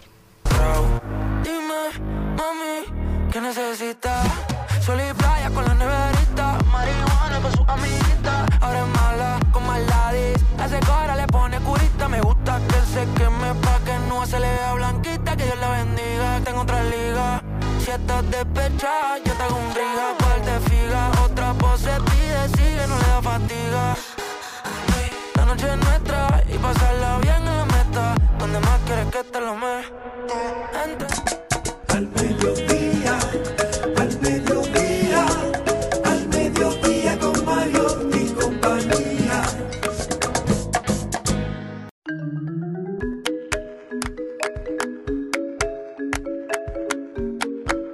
Bueno, y ahora está con nosotros Natalie Sánchez Castro. Castro. Un papá Natalie, nuevo. Natalie viene ahorita. que viene a hablarnos sobre las actualidades en las redes sociales y las nuevas, los nuevos updates que tienen tanto Instagram como Apple. Su papá te va a demandar. Ay, señores, fue un apellidito. Oh, Es más el show, es más el show por, por la equivocación que por lo que la gente entendió de la Ay, equivocación. Dios. Además, ahorita tu esposo es Castro. Eh, no, no. No.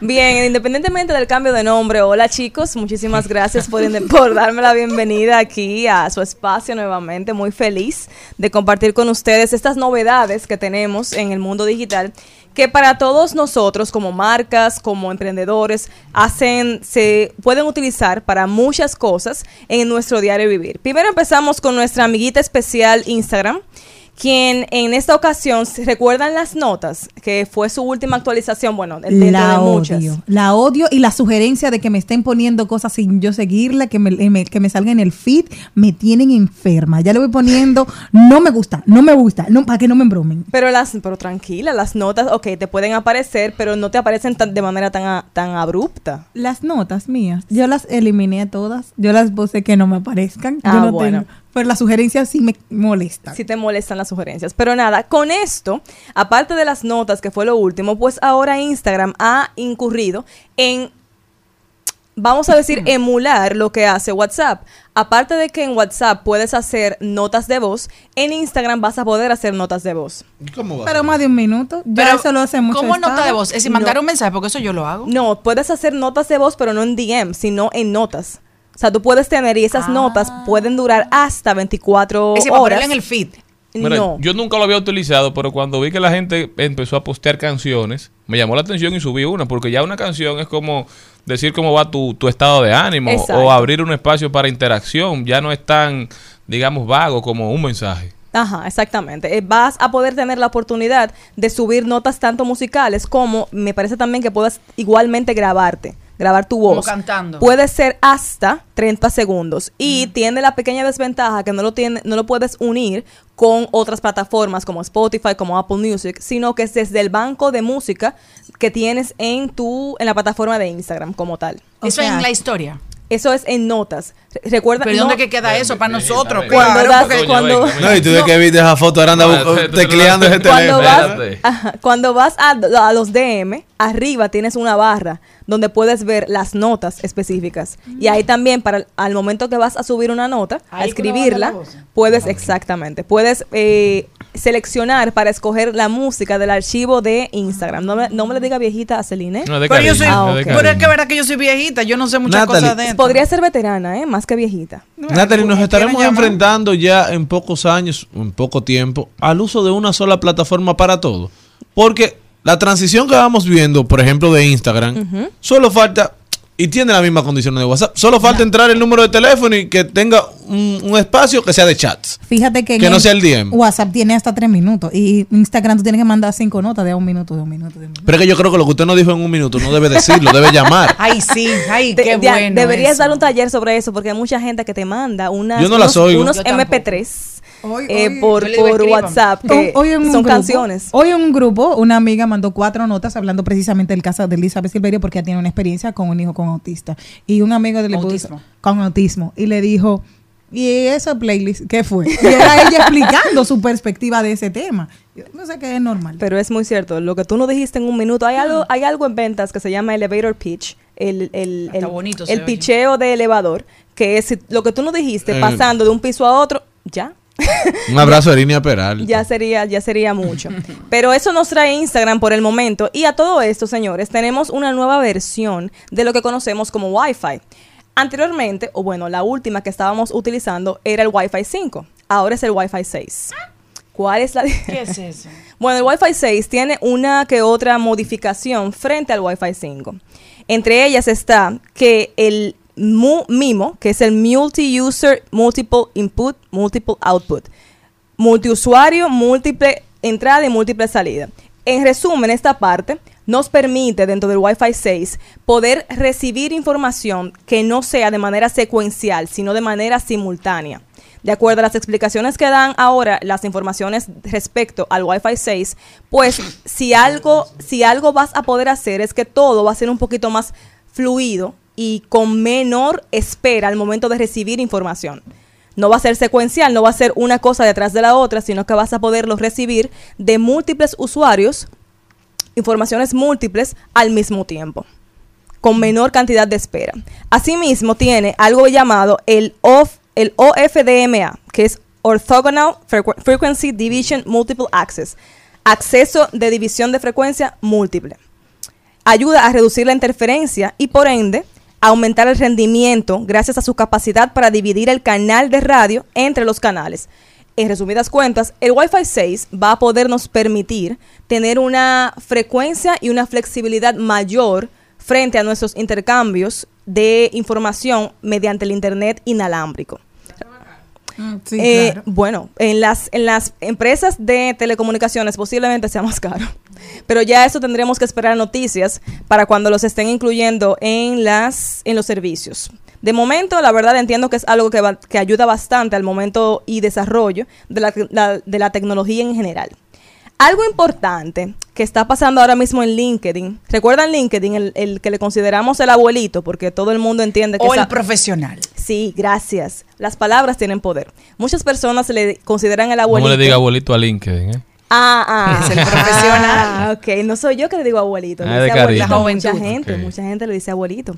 Porque entienden que no es tan dinámico ni tan divertido como TikTok, como Instagram, como Snapchat.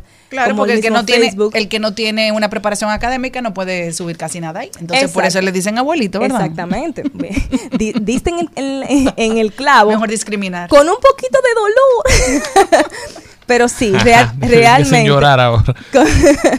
Realmente LinkedIn ahora mismo, algo que yo estuve leyendo aquí, y es que han eliminado algunas cosas para traer cosas nuevas. Lo único que todavía no nos han dado información de qué son las cosas nuevas. Pero entre las cosas que debemos saber, que ya no vamos a poder contar con ello en la plataforma de LinkedIn, es que ya no podremos utilizar los links para imágenes, lo cual anteriormente era de mucha ayuda al momento de expandir un poco una información. Lo mismo sucede con los carruseles nativos, no vamos a poder dentro de la misma plataforma subir los famosos álbumes. Pero la plataforma de todas maneras dice que se mantengan atentos a sus usuarios por los cambios y las nuevas formas que ellos van a incluir para sustituir aquellas cosas que ellos han eliminado. Otra cosa que también ya no va a estar son los videos de perfil. Sin embargo, los videos de perfil que tienen que ver como con historias del mismo LinkedIn. Pero ya luego ellos van a poder incluir novedades para poder compartir audiovisuales en esta plataforma. De momento les invitamos a mantenerse de mantenerse al tanto para poder conocer un poco más de qué se trae LinkedIn al momento de eliminar estas herramientas que son de bastante de son de uso común para el usuario de LinkedIn. Sin embargo, ellos lo que quieren es mejorar un poco más el user experience, la experiencia de usuario de cada, de cada persona que está dentro de esta plataforma, eliminando lo que entienden que debe de cambiar y agregando mejores cosas. Asimismo, tenemos en Facebook, señores, saben que siempre Meta intenta agregar mayores cosas e intenta emular, por no decir copiar, porque ellos dicen que ellos no se copian, ellos se inspiran. Ay, qué lindo. Sí, esa es su palabra, esa es su vieja confiable, la de ellos. Facebook eh, ha creado un, works, un workplace. Asimismo como Google tiene workplace y como existe lo que conocemos como Teams, ¿quién de ustedes conoce la plataforma Teams de Microsoft? Todos, la pandemia. Todos, la No, pandemia se- la clases, yo daba clases. la, pande- la pandemia se encargó de que todo el mundo conociera Teams y conociera Slack, conociera Trello, que son como primos hermanos de esas plataformas. Pues Facebook ahora mismo ha creado llamado Facebook Workplace, donde van a poderse crear videos en vivo, video, videoconferencias, llamadas y va a funcionar. De momento ahora mismo todavía está en desarrollo, pero lo ha, lo, o sea, lo ha lanzado para, en forma beta, en forma prueba para algunas áreas de Estados Unidos va a ser una forma a través de Facebook en el cual va a ser como una red social dentro de tu área de trabajo. Por ejemplo, aquí todos somos pertenecientes a una compañía, a una empresa, y formamos parte del Facebook Workplace, que aparte de tener la, la parte social como la red social Facebook, vamos a tener el espacio donde vamos a compartir documentos a través de una unión que tiene Facebook Workplace con el ya con el Google Drive o con el Google Space para poder compartir documentos a través de esa plataforma. Va a ser una manera de tener una red social, otra red social, pero ya de dentro de la compañía como tal. Es como un Teams con superpoderes, porque va a agregar un, un espacio donde tú vas a poder congeniar con tu compañero, con tu compañero de trabajo a través de una misma plataforma.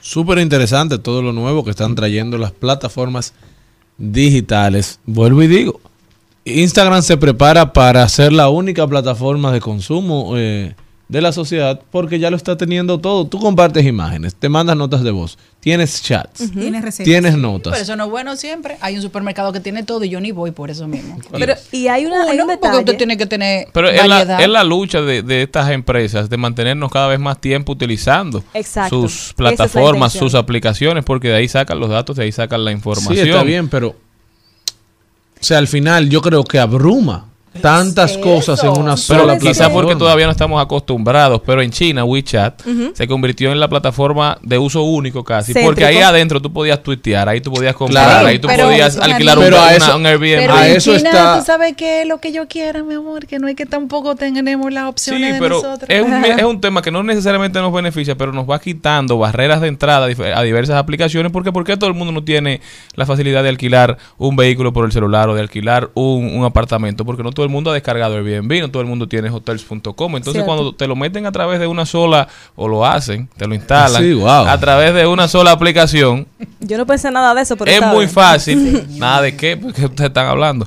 es muy fácil tú interactuar con ese ecosistema y darle toda tu data a esa compañía. Por eso Elon Musk lo quiere hacer con Twitter Bueno, y también. tenemos plataformas como Kayak, por ejemplo, que tú te vas de viaje y tú con una sola inscripción de tu tarjeta de crédito reservas hotel, vuelo, vuelo y, y vehículo. Y vienen grandes cambios para este mundo, porque es que la inteligencia artificial ya te arma Trae un viaje. consigo, o sea, sí. hay una inteligencia artificial que tú introduces el lugar a donde vas. Y la intención que ¿Qué tienes ese fecha? viaje. Y te, primero te recomienda la mejor fecha para ir a ese país. Después Oye. te arma una ruta de los mejores lugares basado en la información que tú le des. Si tú le preguntas los mejores lugares para comer, dame un itinerario. Te, te lo da con horario, te lo da con trayecto de lugar a lugar. O sea, cada vez más el ser humano tiene que pensar menos. ¿eh? Está un poquito eh, doloroso esa parte donde el ser humano tiene que pensar menos porque ciertamente qué va a pasar con las generaciones futuras. No, Incluso con la no generación que está pasando ahora mismo. Lo que y tú no haces, al final el cerebro va descartando. Cuando tú no er- ejecutas y cuando tú no ejercitas un músculo, el cerebro va desmontando porque el cerebro necesita mucha energía Por para eso- funcionar. Y dice, no me estreso con esto, mételo en el sistema único, en el automático. Es racional para lo mínimo. Por eso, Celine, tenemos que obligar casi a nuestros hijos a usar la mente ahora que tenemos el control de ellos todavía. Sí. Por O sea, eso yo le digo a ustedes, que me imagino que le ha ocurrido, a mí me pasa constantemente.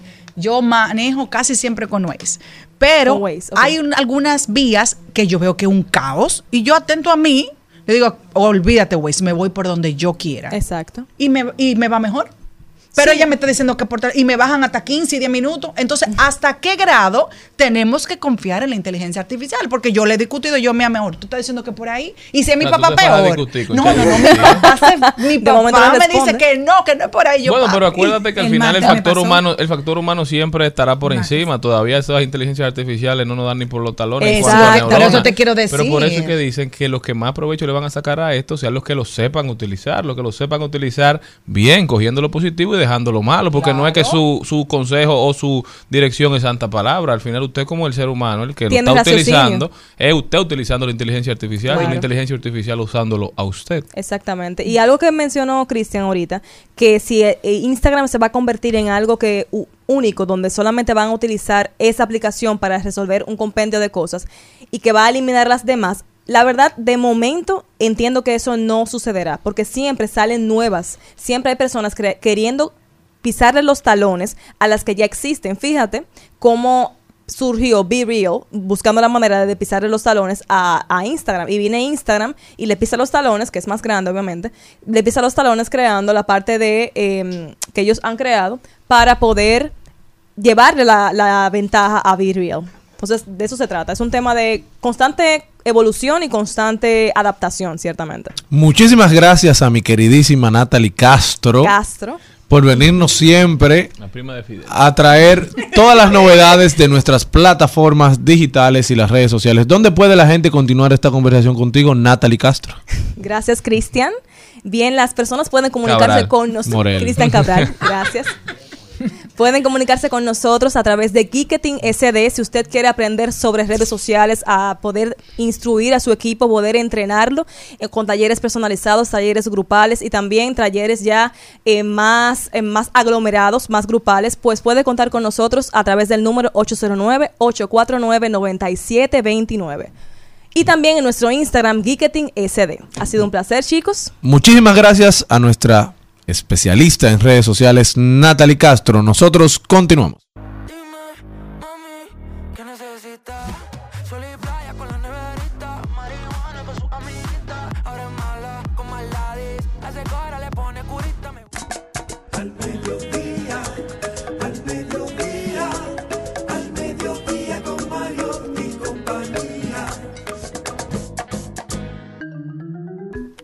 Señores, no sé qué es lo que vamos a comer en un futuro porque Estados Unidos aprueba la venta de carne de pollo creada en laboratorios con células cultivadas.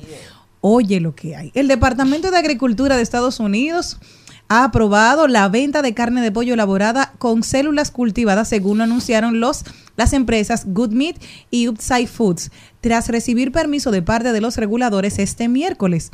Este anuncio de que ahora podemos producir y vender carne cultivada en Estados Unidos es un momento importante para nuestra empresa, la industria y el sistema alimentario, declaró Josh Tetrick, cofundador y director ejecutivo de Good Meat, división y empresa tecnológica alimentaria de Eat Juice. Asimismo recordó que en la actualidad su empresa es la única en todo el mundo que vende este tipo de producto desde que empezaron a hacerlo en Singapur en el año 2020, donde forma parte de los menús de establecimiento de alta cocina. La empresa con sede en California ya ha comenzado a producir el primer lote de pollo cultivado y se venderá al célebre chef humanitario José Andrés, propietario de un grupo que opera a más de 30 restaurantes en todo el país norteamericano. ¿Qué me preocupa de esto? O sea, es un ácido que van a poner una- unos químicos y van a poner células de un pollo y de ahí te van a sacar una como una reproducción. Imagínense que ahí van a hacer como una impresión del pollo que te vas a comer para que ustedes lo tengan de una manera clara y gráfica de lo lo que se quiera te digo hacer. lo peor. Que es plástico, No, que mi es de amor, todo. Te digo lo peor. Sí. Sabrá Dios cuántos pollos de eso ya no comemos nosotros. No, yo lo que he visto de todo dicen pío pío. lo que yo he comido de momento. Ah, tú comes solamente pollo criollo, pues tú eres una afortunada. No, no, de los de se ven. supermercado, no, de no, mi amor, pues eso mismo supermercado, son. Ahora, si son pollos de eso que crían en el patio de la casa, ya es un lujo comerse esos Claro. pollos. Sí, porque tú sabes con qué lo criaste. Pues, o del pollero.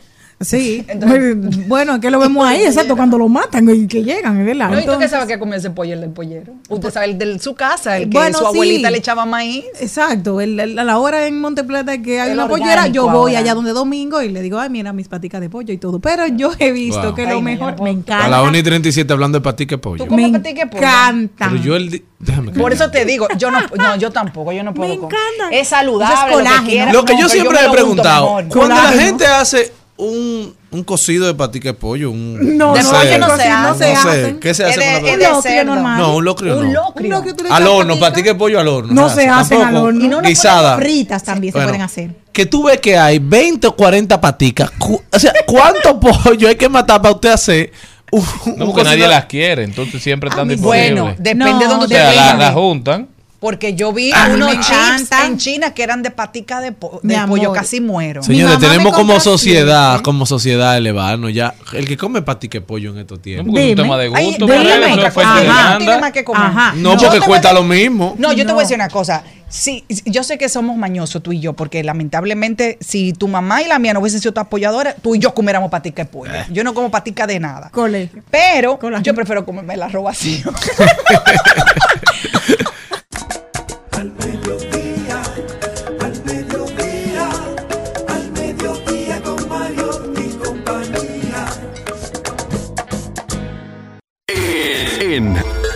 Al Mediodía con Mariotti y compañía. Vamos al cine. Vamos al cine. Vamos al cine. Vamos al cine.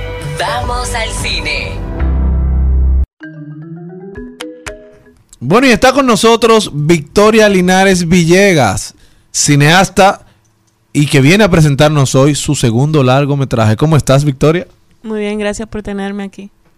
Cuéntanos, ¿en qué consiste tu nuevo largometraje? ¿Cuántos largometrajes tienes? Eh, dos. ¿Qué- ¿Y de qué se trató el primero? Es una, vamos a decir, una búsqueda de un cineasta dominicano que era pariente mío, de- que hacía cine en los 50, en los 60. eh, y más o menos como la- las similitudes que tenemos dentro de la misma familia, aborda un poco la dictadura de Trujillo eh, y los Ah, archivos olvidados. Básicamente como una, un, vamos a decir, una crítica hacia, hacia la falta de archivo que tiene Latinoamérica en, en sí, pero el Caribe como fatal. Ramona, es tu nuevo largometraje. ¿En qué consiste? ¿Cuál es la trama? ¿De qué trata? Eh, Ramona trata de una actriz que sintiéndose poco preparada para un papel de una adolescente embarazada de 15 años, eh, decide sentarse con, con chicas que estaban y estuvieron embarazadas durante, durante el rodaje eh, para más o menos tener más, más impresión, más, más cercanía hacia eso, ¿no? Y luego, obviamente, al conocerlas a ellas, la película como que va alterándose un rumbo y, bueno, las chicas básicamente se apoderan de la película. Qué chulo. Oye. Una problemática que nos afecta bastante, ¿cómo, ¿por qué quisiste explorar precisamente el embarazo en la adolescencia? Bueno, a mí en lo particular me fascina eh, tener una, vamos a decir, una, eh, una cuota femenina en el cine. Yo siento que nosotros somos poco representadas.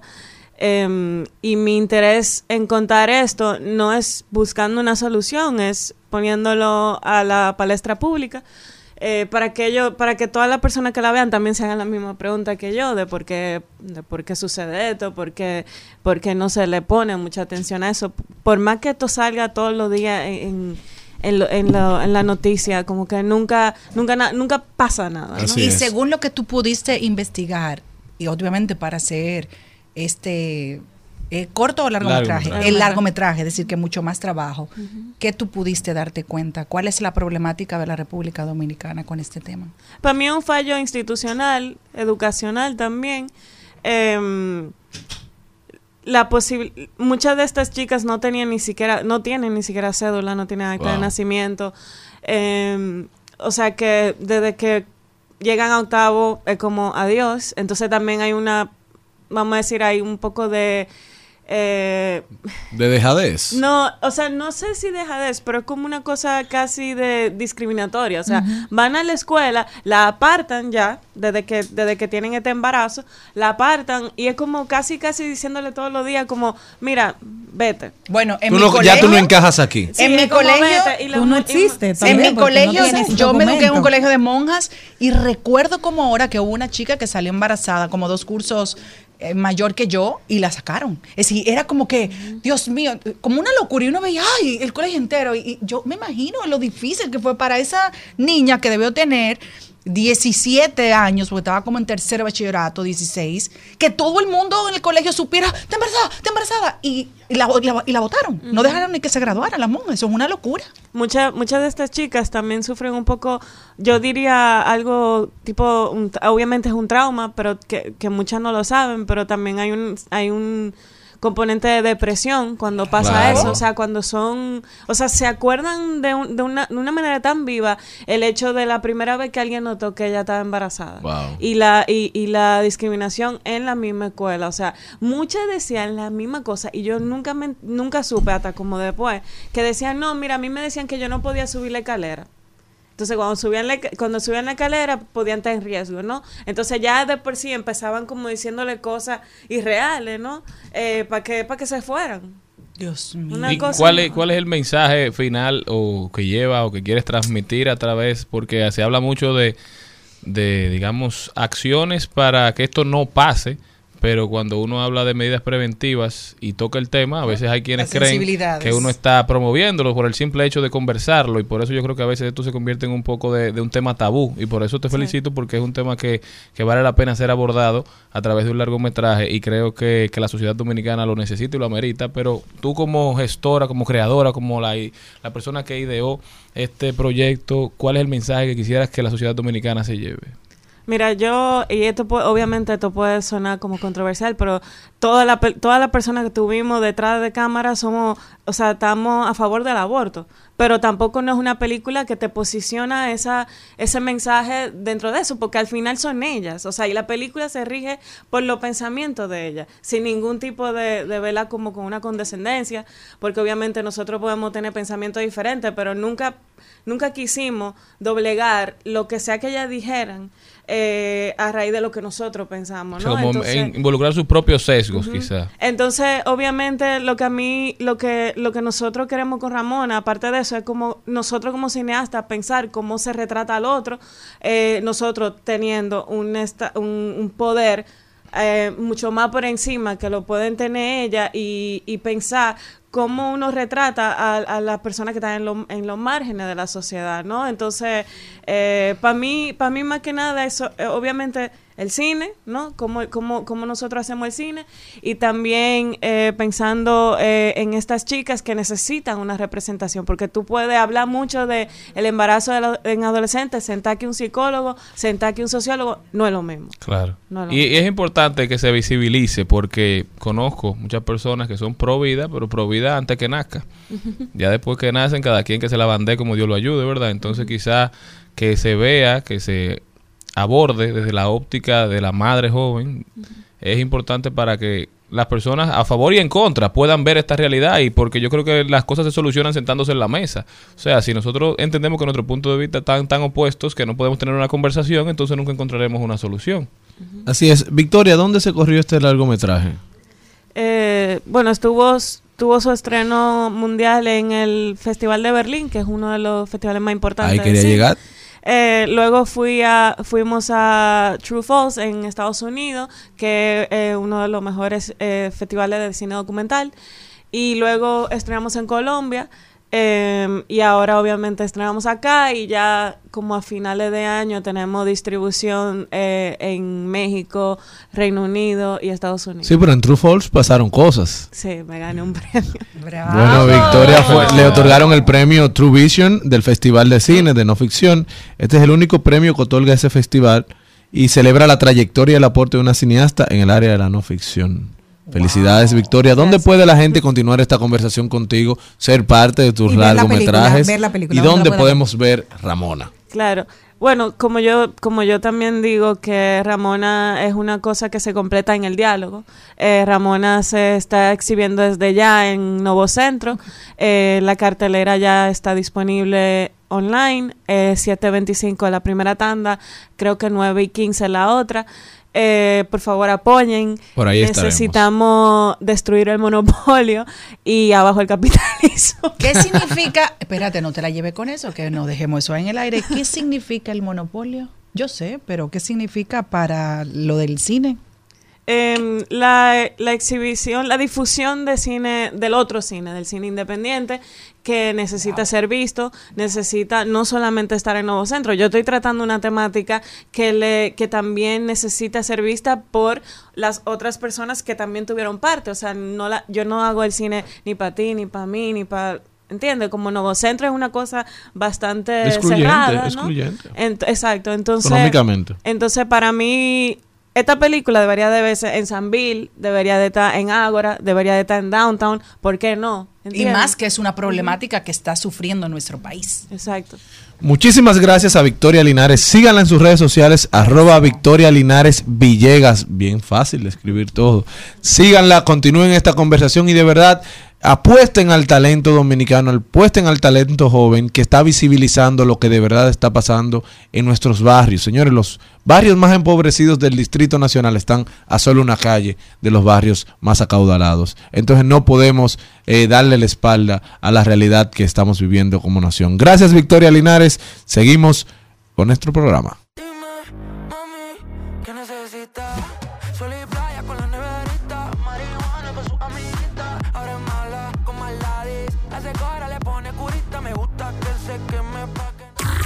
Propio camino en Al Mediodía con Mariotti y compañía.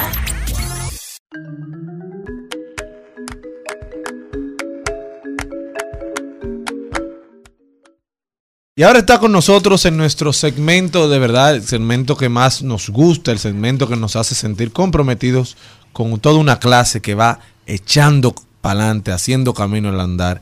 Hoy en Camino Propio tenemos a Marian Méndez y José Francisco Valles, creadores de GF Street Cuisine Barbecue. ¿Cómo están ustedes?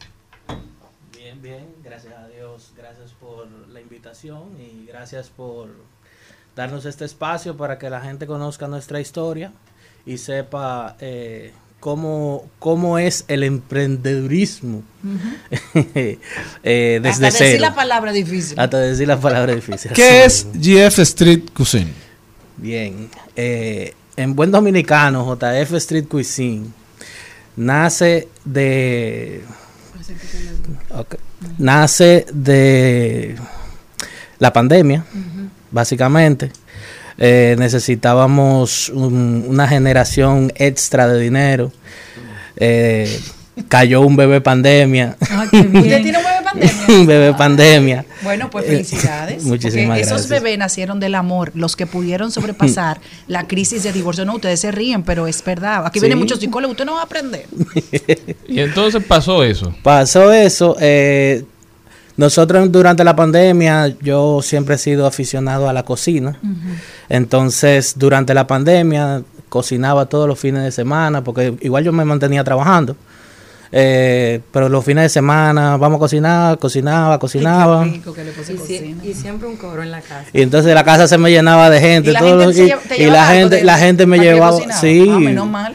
Entonces, Pero un- fue entonces la etapa inicial del Eso, COVID. sí. No cuando estábamos, que no podíamos juntar. Exactamente. No, fue etapa final ya. Ah, cuando ya, estaban final. comenzando, Abriendo, cuando ya ya. estaban comenzando a abrir. Ok. Entonces, eh, ta- un día en conversación de almohada, como dice mi querida esposa, en conversación de almohada, eh, yo digo, óyeme, pero nosotros deberíamos de hacer algo de esto porque todos los días llenándose la casa de gente de gratis. Está fuerte, Está fuerte. Con un bebé. ¿Quién fue que dijo eso? Ella. Las mujeres, siempre pensando en la Y yo agarro, y yo agarro entonces y me dormí y cuando me levanto el otro día, esta, restaurante. esta señora ya tiene montado página, logo, todo listo. Dice, oye, ya abrimos, dale para adelante. Digo, pero... Empezaron a vender de manera virtual. Entonces comenzamos de manera virtual, eh, comenzamos con los pick-ups, eh, comenzamos con catering. eh, si tú nos llamabas, nosotros llevábamos el barbecue, te cocinábamos. Si tú querías, tú ponías la carne. Si tú querías, nosotros te, te cotizábamos. O sea, todo eso, nosotros comenzamos por ahí, cositas sencillas. Luego entonces, eh, a ella se le prendió otro bombillito y dijo, Cuidado si tú dejas esa mujer. a ella se le prendió otro bombillito y si dijo, Tú lo botas él porque tampoco. y dijo, Cocina. pero si... Ah, fue un híbrido, tú sabes. Él cocina Claro. y ella crea. La mente y ella, ella, ella es la mente detrás de, de JF. Esos matrimonios Entonces, ella son dijo- exitosos. Ella Pero dijo, sí. pero vamos a meternos ahora en eventos. Porque vamos a comenzar a participar en eventos. Digo, oye, pero es un trote, maestra. Porque acuérdese que nosotros trabajamos los lunes, ¿o yo? Claro. Y ella me dice, no, tranquilo, que le vamos a dar. Ay, Dios, me acuerdo. Entonces comenzamos. Confía. Comenzamos primero fue un, corito un corito verde. ¿Cómo se llama? Un corito, verde. Con Sayuri. Desde con Sayuri, Con exactamente. Sayuri El por Estrella. 21 vamos a estar allá. Eh, con Sayuri, que nos dio nuestra primera oportunidad, ahí entonces ya nos dimos a conocer, eh, se fue expandiendo la cosa, Del boca a boca. de- del boca a boca, ya entonces la gente, ¿y dónde tú estás parado? Digo, pero es que yo no tengo tiempo, yo no tengo carrito, yo no tengo restaurante, pero tú tienes que abrir algo. Digo, bueno, pues nada, vamos a meternos en pedido ya, entonces, porque imagínate, no me queda de otra. Luego entonces seguimos con lo de los eventos, ya participamos en Varias ediciones de 809. 809 Mercado. Pero bien. Ah, pero- Eh, estamos con la gente del Oktoberfest también. Estamos con la gente de. Ve si Bocao no quiere dejar entrar. Eh, bocaba duro, ¿eh? Estamos- ¿Y ¿Cuál es la especialidad? Bien, nosotros tenemos especialidad, como dice el nombre, en parrilla. O sea, esa fue nuestra primera entrada. Pero eh, no queríamos solamente centrarnos en eso, sino que a medida que ha ido creciendo el negocio, hemos ido ampliando el menú.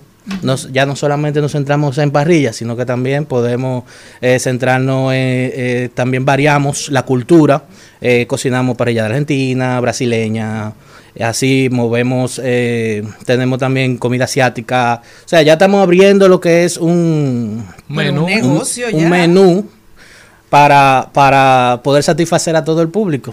Aunque no decimos que abarcamos todo, pero Felicidades. La, sí, perdón. La idea realmente es la siguiente, y es ir esas supuestas rutas gastronómicas. Es como irnos moviendo de espacio en espacio. Es parte de la idea ahora. Entonces me voy a, vamos a decir, a un sitiecito pequeño que no tienen cocina. Monto mi parrilla, pero me voy a una cultura en específico. Y quizás este mes hablamos de Argentina, pero el mes que viene hablamos de Brasil. Siempre el corte de carne no va a ser lo mismo. No todo el mundo tiene el mismo gusto.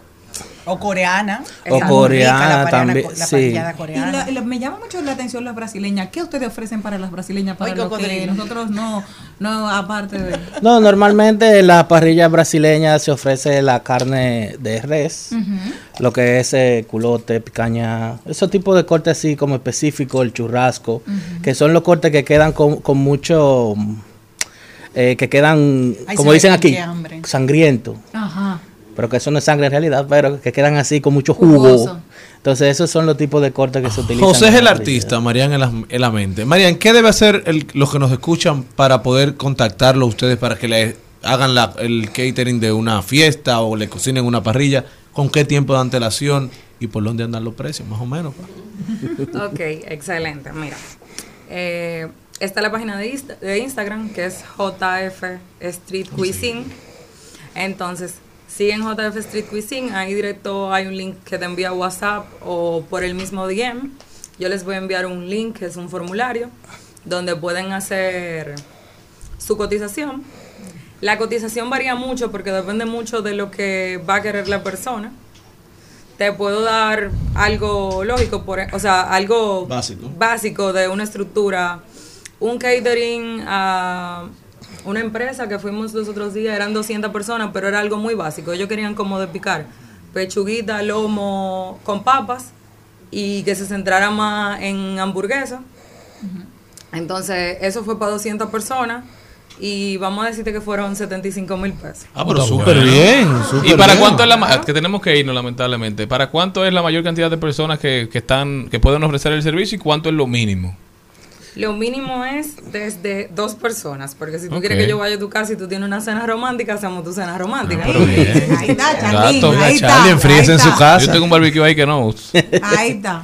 Bueno, desde eso, y realmente la máxima capacidad, te puedo decir que lo más grande que hemos abarcado son los eventos, y quizá 250 personas ha sido lo más a lo que nos han contratado, entonces no, te- no, no me he enfrentado a algo mayor. Pero igual uno siempre, si necesita una mayor cantidad, contrata a alguien Claro. Y mete dirige mano. la cocina, claro. Última pregunta para irnos. ¿Tiene uno que tener en su casa o en su evento eh, los equipos o ustedes se encargan de todo? Eh, nos- Vengan y denle para nosotros nos encargamos de absolutamente todo. Usted simplemente nos dice dónde vamos y nosotros resolvemos. Señores, ya ustedes saben, vamos a usar a la gente de GF Street Cuisine Barbecue porque de verdad vi la página de Instagram y eso da gusto, señores. Hasta aquí, Mariotti y compañía. Hasta aquí, Mariotti y compañía. Hasta mañana.